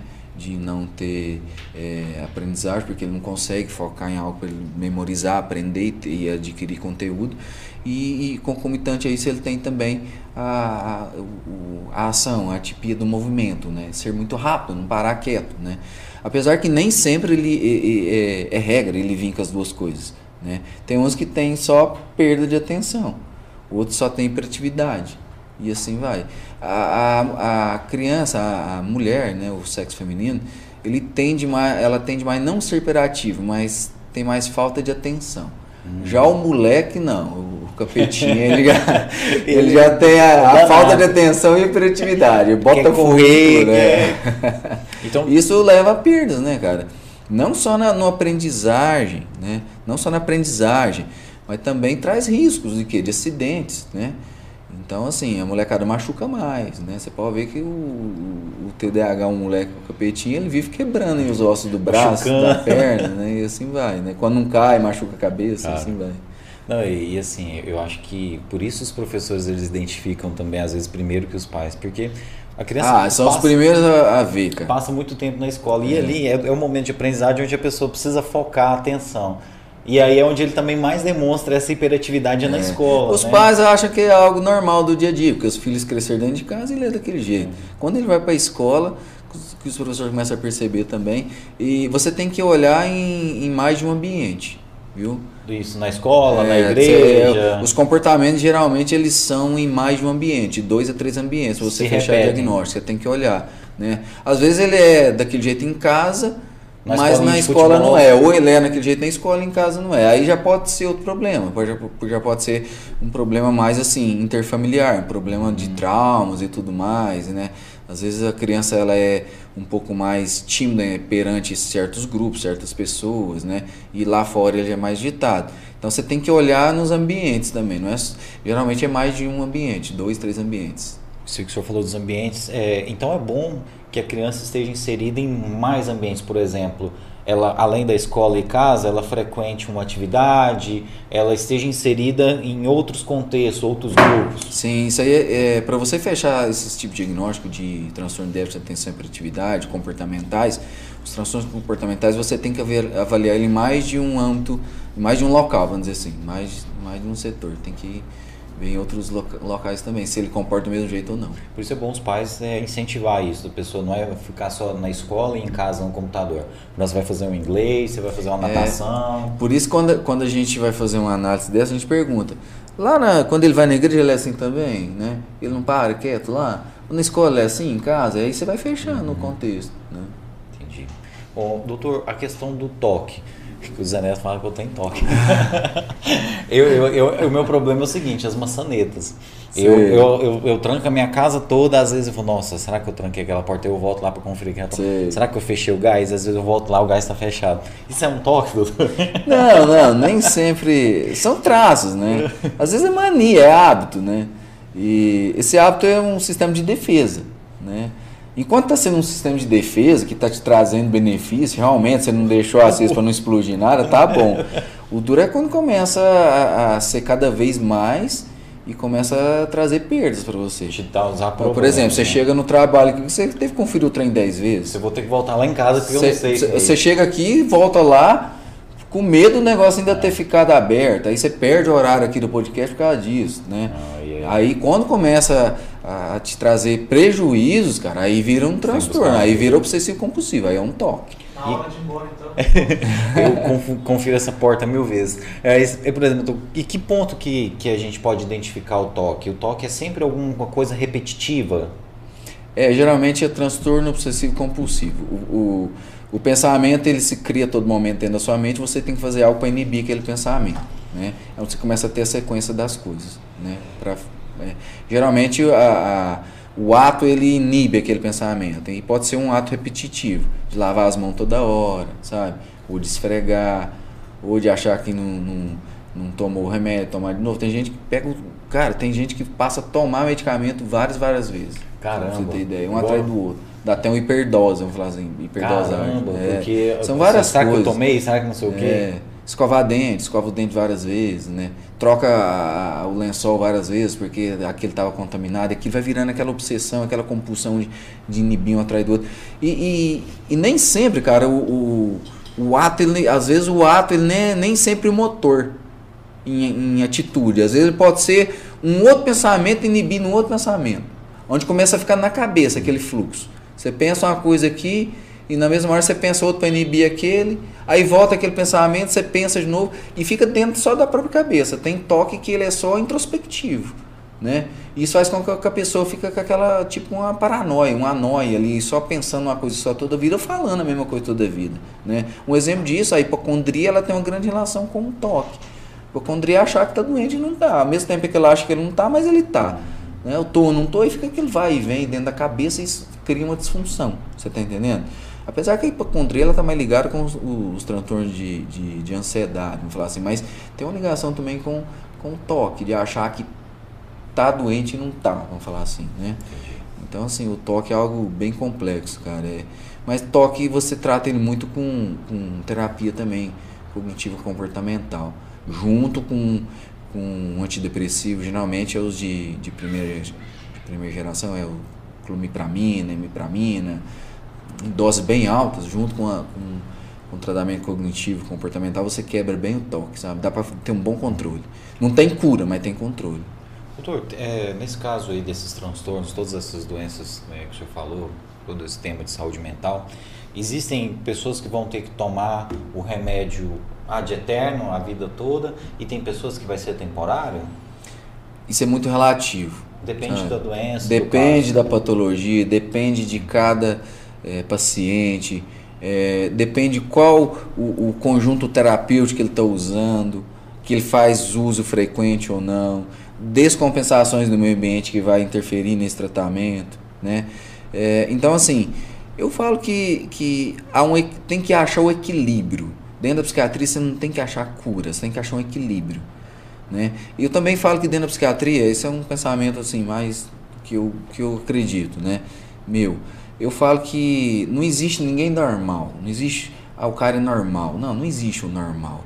Existe o equilíbrio. A pessoa que consegue equilibrar suas emoções, seus sentimentos, né, suas convicções, seus comportamentos, o seu, o seu controle emocional, seu, existe um equilíbrio. Se você chega naquele equilíbrio ali, ele se mantém constante, você pode se dizer que você é um cara normal, sabe? Mas, é assim. todo- mas todo mundo tem um, um tracinho ou Tem, outro. tem. Todo mundo tem um tracinho. Todo mundo tem um coisa, tracinho. né? né? Não existe o cara 100%, né? É igual beleza, não existe a a 100%, né, cara? É algo- Você, você pode ver que a própria, a própria beleza fala que tem uma simetria, né? Então não existe ninguém, não existe nada assim que é falar ah, normal 100%. Aquela pessoa que trabalha muito, que quer ganhar dinheiro o tempo todo, ela pode ter algum problema, algum transtorno? Isso pode se, como que eu vou dizer, se manifestar dessa forma? Pode, pode, pode. É, geralmente dizem né, que tem bipolares que usam dessa hipomania, não é nenhuma mania, né, algo ainda controlado, né, que acaba sendo hiperprodutivo. Né? Porque Consegue- tem a normalidade, que é a eutimia ou normotimia, a hipomania, que é o cara um pouco mais acelerado, um pouco mais sempre ativo, produtivo, e tem a, a mania mesmo, que é o eufórico descontrolado. Né? E consegue É, canalizar é, diz que forma- tem gente que fica nessa linha mediana da, da, da hipomania, eles conseguem ser muito produtivos, né? energia sempre ah, disponível, né? e acaba que, acaba que sai na frente mais e ganha, né?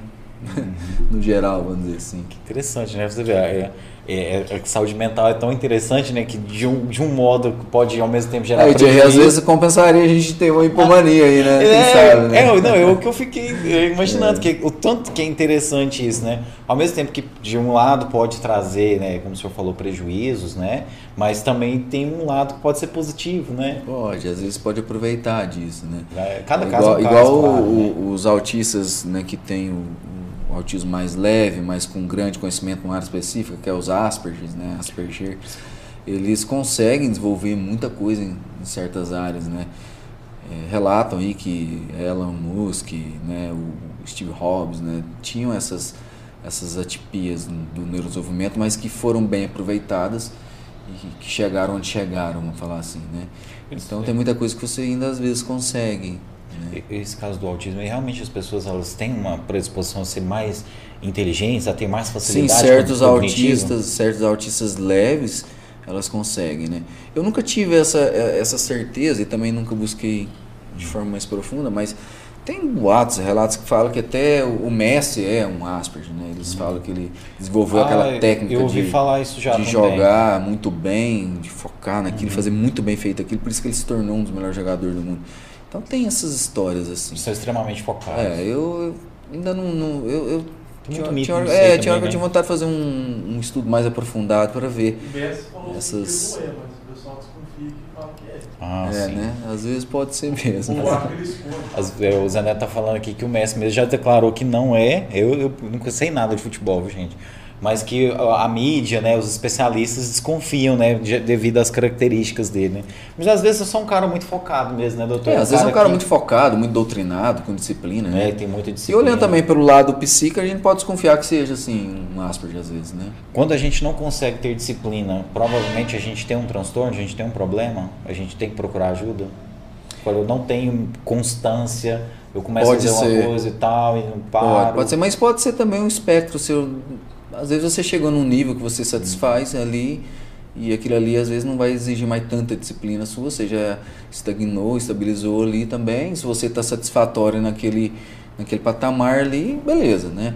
Mas tem gente que quando quer ir mais e mais e mais além, atingir um nível maior, ele vai ter que ter mais disciplina sim. Então nem sempre a falta de disciplina, às vezes, não falar de disciplina, mas de compromisso, né? E de persistência ou de constância. Às vezes nem sempre é sinal também de um, de um transtorno. Talvez é só uma questão da personalidade É. da pessoa. Talvez. Doutor, é, eu vi no YouTube já muitas coisas sobre questão de jejum de endorfina. É, as pessoas falando, olha, se você quiser ser mais produtivo, você tem que fazer jejum de endorfina e tal, diminuir um pouco as recompensas imediatas e tal. O que, que o senhor pensa sobre isso? Cara, eu acho que endorfinas é algo de- que deve ser liberado mais e mais a cada dia, porque é ela que faz seu ser funcionar bem. O senhor já viu algum vídeo do pessoal falando sobre isso, jejum de endorfina? Já, já ouvi falar disso, mas eu nunca, nunca busquei isso não, porque eh, são, assim, acho que são terapias alternativas muito loucas, né? Igual aquela questão lá do, do jejum intermitente, né? Aham. Como que você vai fazer seu organismo ficar sem comida tanto tempo, cara? Aquilo cria uma alteração metabólica, onde vai ficar mais ácido o seu organismo, tudo isso aí traz é, problemas para você, né? Eu não acredito muito nessas coisas, não. E é até mesmo a questão do jejum de endorfinas. Vamos falar assim, vou deixar de produzir hormônios satisfatórios que me dê é, alegria e satisfação e recompensa? Ah, Por qual motivo? Eu acho que não, você tem que deixar seu cérebro, seu organismo fluir de forma natural. Eu acho que você tem que procurar um equilíbrio emocional e orgânico diário, né? Fazer atividades que te liberem sensações boas no horário certo, nos momentos certos. Tentar fazer a cada dia o melhor para que você tenha uma recompensa, isso automaticamente as suas endorfinas vão estar equilibradas. E ao mesmo tempo, uma pessoa sempre ativa e que não procrastina, uma pessoa que tem sempre uma produção, ela vai estar com seu organismo também sempre no metabolismo ideal. Então você busca a sua saúde geral através desses tópicos, né? Saúde mental, saúde orgânica, saúde social, saúde familiar e até mesmo financeira. Você tem que criar um complexo que te traga harmonia, né? O psiquiatra ele cuida de muita gente, né? Ele absorve muita coisa. Quem que cuida do psiquiatra? Como é que é o, é, que é o trabalho do psiquiatra para ele estar sempre de boa para cuidar das pessoas, doutor? Cara, isso aí a gente. Eu, eu tento fazer um autocontrole, mas é muito difícil, sabe? É, né? É muito difícil. Às vezes conversar com um colega, às vezes não, né? O certo. O certo é a gente fazer terapia também, né? O certo é a gente fazer terapia também. Para também. As pessoas acham que não, Thierry, mas assim, a gente também descompensa. Né? Quem me vê assim, fala, ah, esse doutor aí, o cara tem um equilíbrio total. Não, não, não tem. Você é um ser humano, né? Não, sou um ser humano e, e, e eu tenho, tenho umas- atipias explosivas intermitentes, né? Eu tento lutar com isso diariamente, sei o porquê que acontece, né? É, descarga adrenérgica no cérebro e tal, né? e, e, e às vezes não parar para pensar antes de agir, não respirar, não fazer aquele né? Eu sei as técnicas às vezes não consigo praticar. Então assim, a gente também que é da área, a gente descompensa, né? Não vou mentir, né? Não tô aqui para falar que eu sou imune, É. né? Então todo mundo, como eu te falei, todo mundo tem seus traços Claro. de transtorno. E, e, e a partir do momento que você começa a, a ter perdas em alguns setores da sua vida, é hora de parar e pedir ajuda, né? Eu já, já pedi ajuda já. Já cheguei a pedir ajuda, né? Então assim, a gente tem que ser realista, né? Não tem que fugir da realidade, não. Então, assim, é algo a gente tem que estar sempre se policiando. Mas uma, uma, terapia com outro colega é, é, é muito bom. Acaba que diariamente você acaba que faz essa te- terapia, porque a todo momento você está do lado de um psicólogo, a todo momento você está do lado do, do, do outro, é, outro psiquiatra. E às vezes a gente comenta, né? Eu, eu- a, a- a minha esposa, ela, ela é muito amiga de uma, de uma- da Gisele, que ela é psicóloga, né? E às vezes, eu, às vezes eu converso muito com a Gisele, assim, eu troco muita ideia com ela. A gente troca muita informação e, e eu falo que a Gisele às vezes acaba sendo minha, minha terapeuta, tem hora. Acaba ela fazendo terapia. É. Doutor, aqueles momentos ali de tomar uma cerveja com um amigo, de conversar, de sair sozinho às vezes com uma pessoa e aquele momento de conversar, que é uma espécie de terapia também? Ah, o social é, né? A gente tem que ter, né, cara? Tem que ter. E, e o social eu acho que é um momento que você tem que é, é, agregar conhecimento e, e agregar prazer, não só para desabafar. Igual você falou, acho que para desabafar você tem que procurar um profissional, sabe? Você tá com problema, você pega e faz uma terapia, vai ali no colega, desabafa.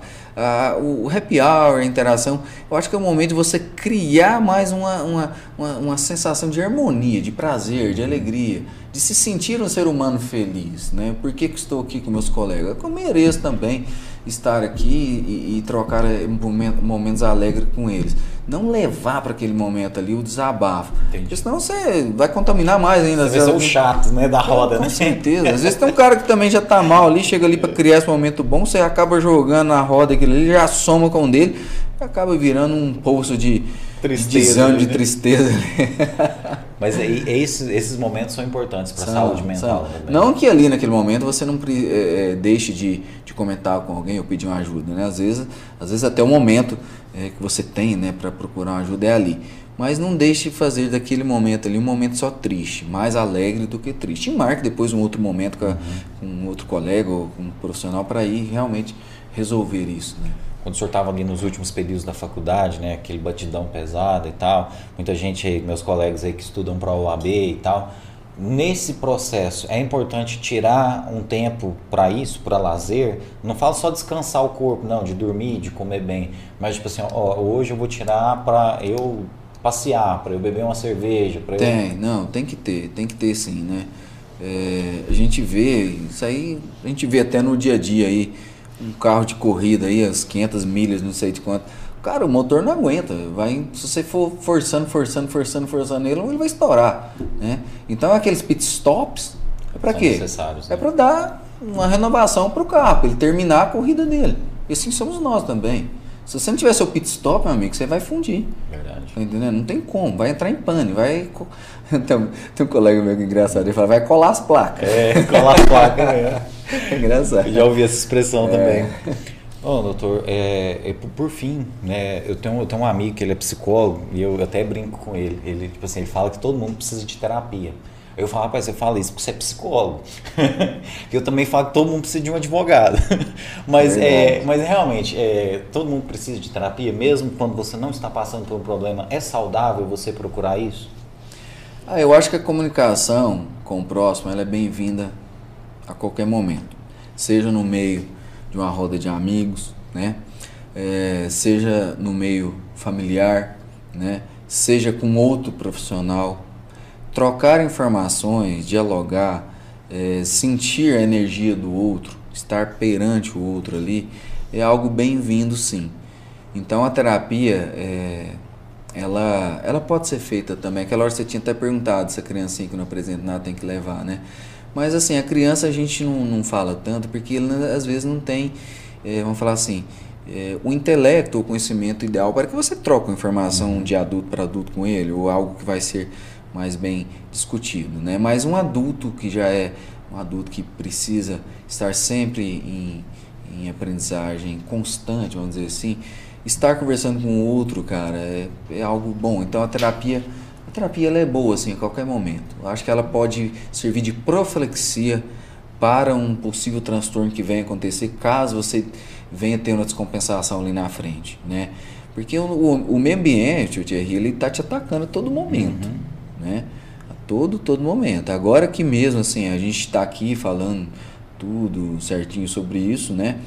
Mas às vezes, vamos dizer assim, vamos ser realistas e sinceros. Às vezes tem um outro podcast ali em Goiânia, tá olhando aqui e fala, ô, pô, vem cá, tá errado aquele ali, eu, eu vou fazer diferente aqui, melhor que aquele cara. Então, assim, do mesmo jeito que a gente tá tendo elogios, a gente tá tendo críticas. Então o mundo, ele, ele tá ao seu redor a todo momento, a todo momento ele tá, é, é, ele tá te dando a a chance de você crescer, mas ele também tá te atacando. As frustrações são constantes. Sim, né? tudo. E são muito maiores que as satisfações, né? Isso, então assim, você tem que saber lidar também com o, o, o ataque negativo, não só com o bom. Né? Não adianta a gente achar que daqui vai sair só flores, não, daqui também vai sair alguma coisa negativa. E você tem que ter o controle emocional, tem que ter o preparo psíquico para aceitar isso. Né? Transformar a crítica negativa em um degrau para você crescer, pisar nela e subir mais. Então a terapia ela te ensina você a lidar com esses problemas diários do dia a dia, né? O meio ambiente ele te ataca todo dia, não adianta, né? A gravidade tá em cima de nós todo dia, É. tá atacando nós aqui todo É dia. então verdade. você acha que as coisas, tudo ao seu redor vai te influenciar todo dia, né? Muito bom, doutor. Bom, gente, eu vou liberar o doutor. Né? A gente já quase duas horas de bate-papo aqui já. O doutor tá cansado, já é segunda-feira, mas a gente tem assunto aqui para ele voltar, né? Ah, vamos voltar mais vezes aqui, Não, né? e, e eu gostei muito, viu, doutor, do nosso papo e, e principalmente a- aquela questão que o senhor falou que dá outro podcast, né? A gente tem muitos outros temas aí, né? Subtemas aí que, Tem que demais, a gente pode nossa. abordar. E a saúde mental é uma coisa muito interessante, né? Que eu acho que cada vez mais as pessoas estão se atentando para a importância É. disso, né? Porque a saúde mental é qualidade de vida, né? Como qualidade de vida. falando. E a mente é algo muito assim extraordinário, né? Igual você falou. Eu sempre comento nas minhas consultas, no- nos meus, vamos falar assim, nas lives, né? Eu falo que eu falo que o poder da mente, cara, é, é infinito, sabe? Eu acho que assim, quem controlou, quem conseguiu ter o controle da mente até hoje, vamos falar assim, quem controlou 100% a mente até hoje, eu acho que se tornou um ser tão evoluído, tão evoluído, que ele nem conseguiu ficar aqui mais, ele nem vive no meio da gente mais, né? Isso aí eu falo que é, foi nosso Senhor maior. Zerou a vida, né? Zerou a vida, foi dominar tudo longe daqui. É. Então, assim, a mente ela é infinita. Eu acho que o, o, controle total da mente, hoje, vamos dizer assim, quem tem, às vezes é só o nosso supremo maior, que é Deus mesmo, sabe? É algo muito, assim, extraordinário. E, e a mente, quando você planeja bem as coisas, você tem a possibilidade de conquistar tudo. Nós somos aquilo que pensamos, idealizamos, criamos um conceito e, e agimos, né? Nós somos aquilo que pensamos e, e, e praticamos, não adianta. Né? Eu ainda acrescento um pouquinho a mais, eu falo que somos aquilo que pensamos e comemos. Verdade, né? É. Verdade, porque o, o alimento, né, é. né, doutor, faz muita diferença na nossa qualidade de vida. A gente é né? aquilo que a gente pensa e que a gente come. O que a gente come, com certeza. Antes disso, só agradecer as pessoas que estão acompanhando a gente no Facebook também. Né? Tem comentário aí, tem algumas pessoas para a gente mandar alô aí no Face. É, enquanto isso, eu vou mandar um alô aqui para o Alexandre Guena. Tá mandando aqui parabéns, irmão, orgulho de você. É, a Sheila Rezende, muito boas as orientações. Meu cunhado, Guena. Seu cunhado, oh, né? Cara inteligentíssimo. Agradecer a Malvina, o Israel, né, todo mundo que acompanhou a gente, a Magda Rezende, né, o Kaique, é, todos. Kaique, Kaique é o cara dos motores. É. Adrenalina. Ele é da. É fera. Oh. Entra lá no Instagram dele pra você ver. É, parece que até a imagem aqui é um carro aqui, viu? No, a imagem dele. No... Rapaz, o cara é nitro. Nitro no é, último. O cara é Need for Speed. direto aí. Veloz e furioso, cara. É, bem isso. Muito legal. Um abraço a todos vocês, viu, gente? Hum. E lembrar que amanhã esse nosso papo aqui tá também no Spotify. Então, para você que quiser só ouvir, se quiser ouvir de novo aqui tudo que a gente conversou enquanto estiver na academia, né, fazendo aí o seu pedal, etc, vai estar tá no Spotify, na Google Podcast, na Apple Podcast. Nós só não estamos na Deezer. Nas demais plataformas aí de podcast você encontra o tudo em um, tá bom? A gente tá junto aí. E Zé Neto, dá um salve aí pra gente aí, quem estava acompanhando a gente no Facebook. Boa noite, Henrique. Boa noite, Dr. Jarvis. Um prazer receber o senhor aqui no nosso programa. É, foi um papo muito descontraído, né? Foi legal. Aqui no Facebook tinha acompanhando a gente o Daniel Pereira, lá da DF. Ô, meu irmão, um abraço. Vinícius Alencar acompanhando a gente aqui. Juan Gabriel, o Ariel Fabiano, o Walter Fonseca e o Cid Gley Menezes. Ó, só os feras aí, viu? Um abraço para todos vocês aí, pro Ariel, pro Valtim, pro Cid Gley, pro nosso locutor Marcos, está acompanhando a gente aí, nosso parceiro. Né, a todos aí que sempre acompanham a gente, né, o Israel, né, que apareceu o Israel, né, Zé Neto? Eu tava falando aqui com o Zé Neto, foi, eu acho que falei, Zé Neto, acho que o Israel tá vendo outro podcast, viu, cara? Deve estar tá traindo nós, eu, né? Eu acho que o Israel. Eu tava tá... aqui todo programa e some. É estranho. Pô, o Israel tá traindo nós com outro podcast, viu? Ele tá sumido da gente. Mas é brincadeira, viu, Israel? Porque o Israel às vezes não consegue ver a gente ao vivo e assiste gravado. E você que está assistindo a gente aí gravado, muito obrigado. Você que está ao vivo com a gente até agora, muito obrigado. Esse programa ele continua salvo no YouTube, no nosso Facebook, para você assistir quantas vezes quiser. Hoje é o nosso programa de número 105, então tem outras 104 entrevistas aí super interessantes para você acompanhar e a gente vai estar tá aí com mais programas aí cada vez mais interessantes. Agradecer a Malvina aí que está elogiando o nosso podcast, a gente fica muito feliz. Tem que trazer agora a Malvina aqui, né? O Israel a gente já trouxe, agora a gente vai trazer a Malvina, a gente ouvir aqui dela também um pouquinho sobre educação e tal. Essa é a nossa função, valorizar as pessoas que merecem esse valor, né? Então, um beijo para vocês, Israel, para Malvina e todo mundo que tem esse carinho, a Regiane Valério, a todos aí que estão sempre acompanhando a gente todo o podcast. E agradecer muito Dr. Jarbas, né, que numa bruta de uma segunda-feira veio aqui falar com a gente. E a gente está de portas abertas, viu, doutor? A gente sabe que tem novidades todos os dias aí na área do senhor, então sinta-se convidado. Sempre que o senhor tiver alguma coisa boa aí para comentar com a gente, manda lá no zap para a gente que a gente vai ficar muito feliz de estar tá conversando com o senhor mais uma vez. Thierry, foi um prazer, cara. Foi assim, uma sensação, nossa, gigantesca, né? Participar disso aqui, muito bom. E eu quero agradecer primeiramente aqui ao pessoal do Tudo em Um, né? Você, toda a sua equipe aí. Uh, agradecer a todas as pessoas que acompanharam a gente aqui, né?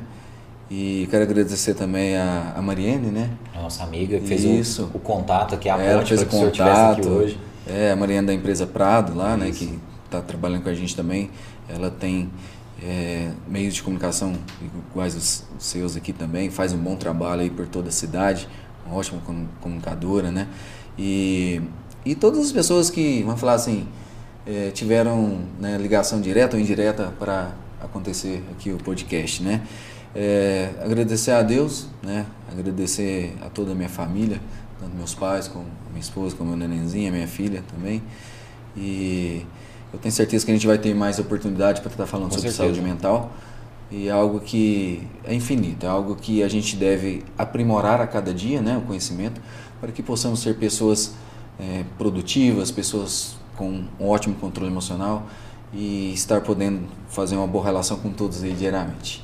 Isso aí, doutor. Quero parabenizar o senhor pela história, né, a, a luta que o senhor teve aí para se tornar médico, para estar aí fazendo esse trabalho tão belo que o senhor faz hoje. Então foi um prazer conhecer mais a história do senhor.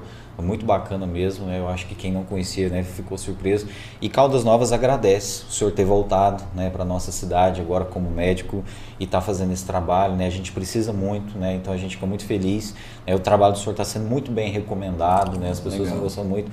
A gente gostou muito da entrevista e a gente fica feliz realmente que o senhor tenha voltado, que esteja aqui com a família, aqui na nossa cidade que a gente ama tanto. Obrigado de coração e deixa os contatos do senhor, né? Como é que as pessoas podem encontrar o senhor nas redes sociais? Como é que a pessoa pode agendar um atendimento? Sim, é, eu tenho contato lá no CEMER, né? O CEMER é o Centro Médico Resende. É o Hospital Doutor Edes, né? É isso, o antigo Hospital da Mulher. O número lá é 3453-6199. Tenho também meu Instagram, que é Dr. Jarbas Henrique, dr minúsculo, ponto Jarbas Henrique. E também tem a... A, a Mariana tá montando agora o, o- a parte do TikTok, a gente vai começar Ah, a fazer sim. também lá no Aqueles TikTok. vídeos que o senhor está gravando, o senhor vai É, mas ainda TikTok. vai lançar, a gente tá organizando ainda. Mas tá lá a minha parte no Instagram, né? Tem no Facebook também. E lá tá Dr. Jarbas Henrique. E principalmente na, no Semer, tem a parte do Semer também.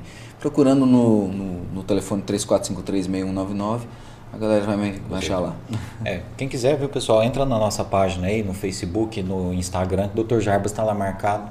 Então é só você clicar, né? Aproveita e já segue a gente no Instagram também, arroba Tudo em um Podcast, e no Facebook, facebook.com.br Tudo em um Podcast. Você entrando lá, você vai clicar no link e já vai chegar na página do Dr. Jarbas. E é muito interessante você seguir, porque tem muito conteúdo que ele solta lá diariamente. É, bastante. Umas pílulas, uns videozinhos, sempre com informação boa, com coisa que agrega pra gente, viu? Doutor, parabéns por esse trabalho. A gente ainda vai receber muito o senhor aqui ainda. A gente ainda vai ver ele tocar uma viola aqui.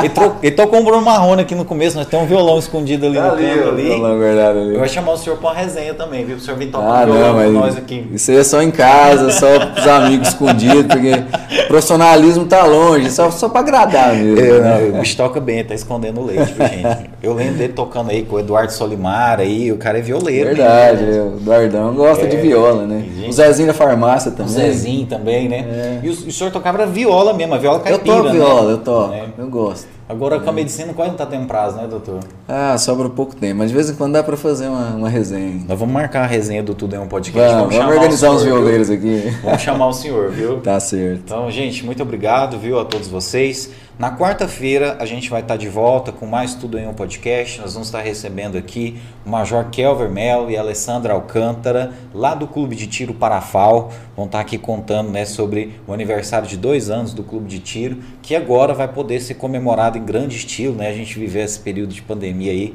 A gente, graças a Deus, a gente espera que esteja no final. Conheço né, eles, inclusive tô É? até entrando lá, É, o começando a participar. vai participar também? Ah, que já marquei com eles já o, a documentação lá, tô organizando pra entrar lá. Aí, ó, cliente, ó, gente. E a estrutura lá tá cada dia Tá. melhor, né, doutor? Tá muito bom.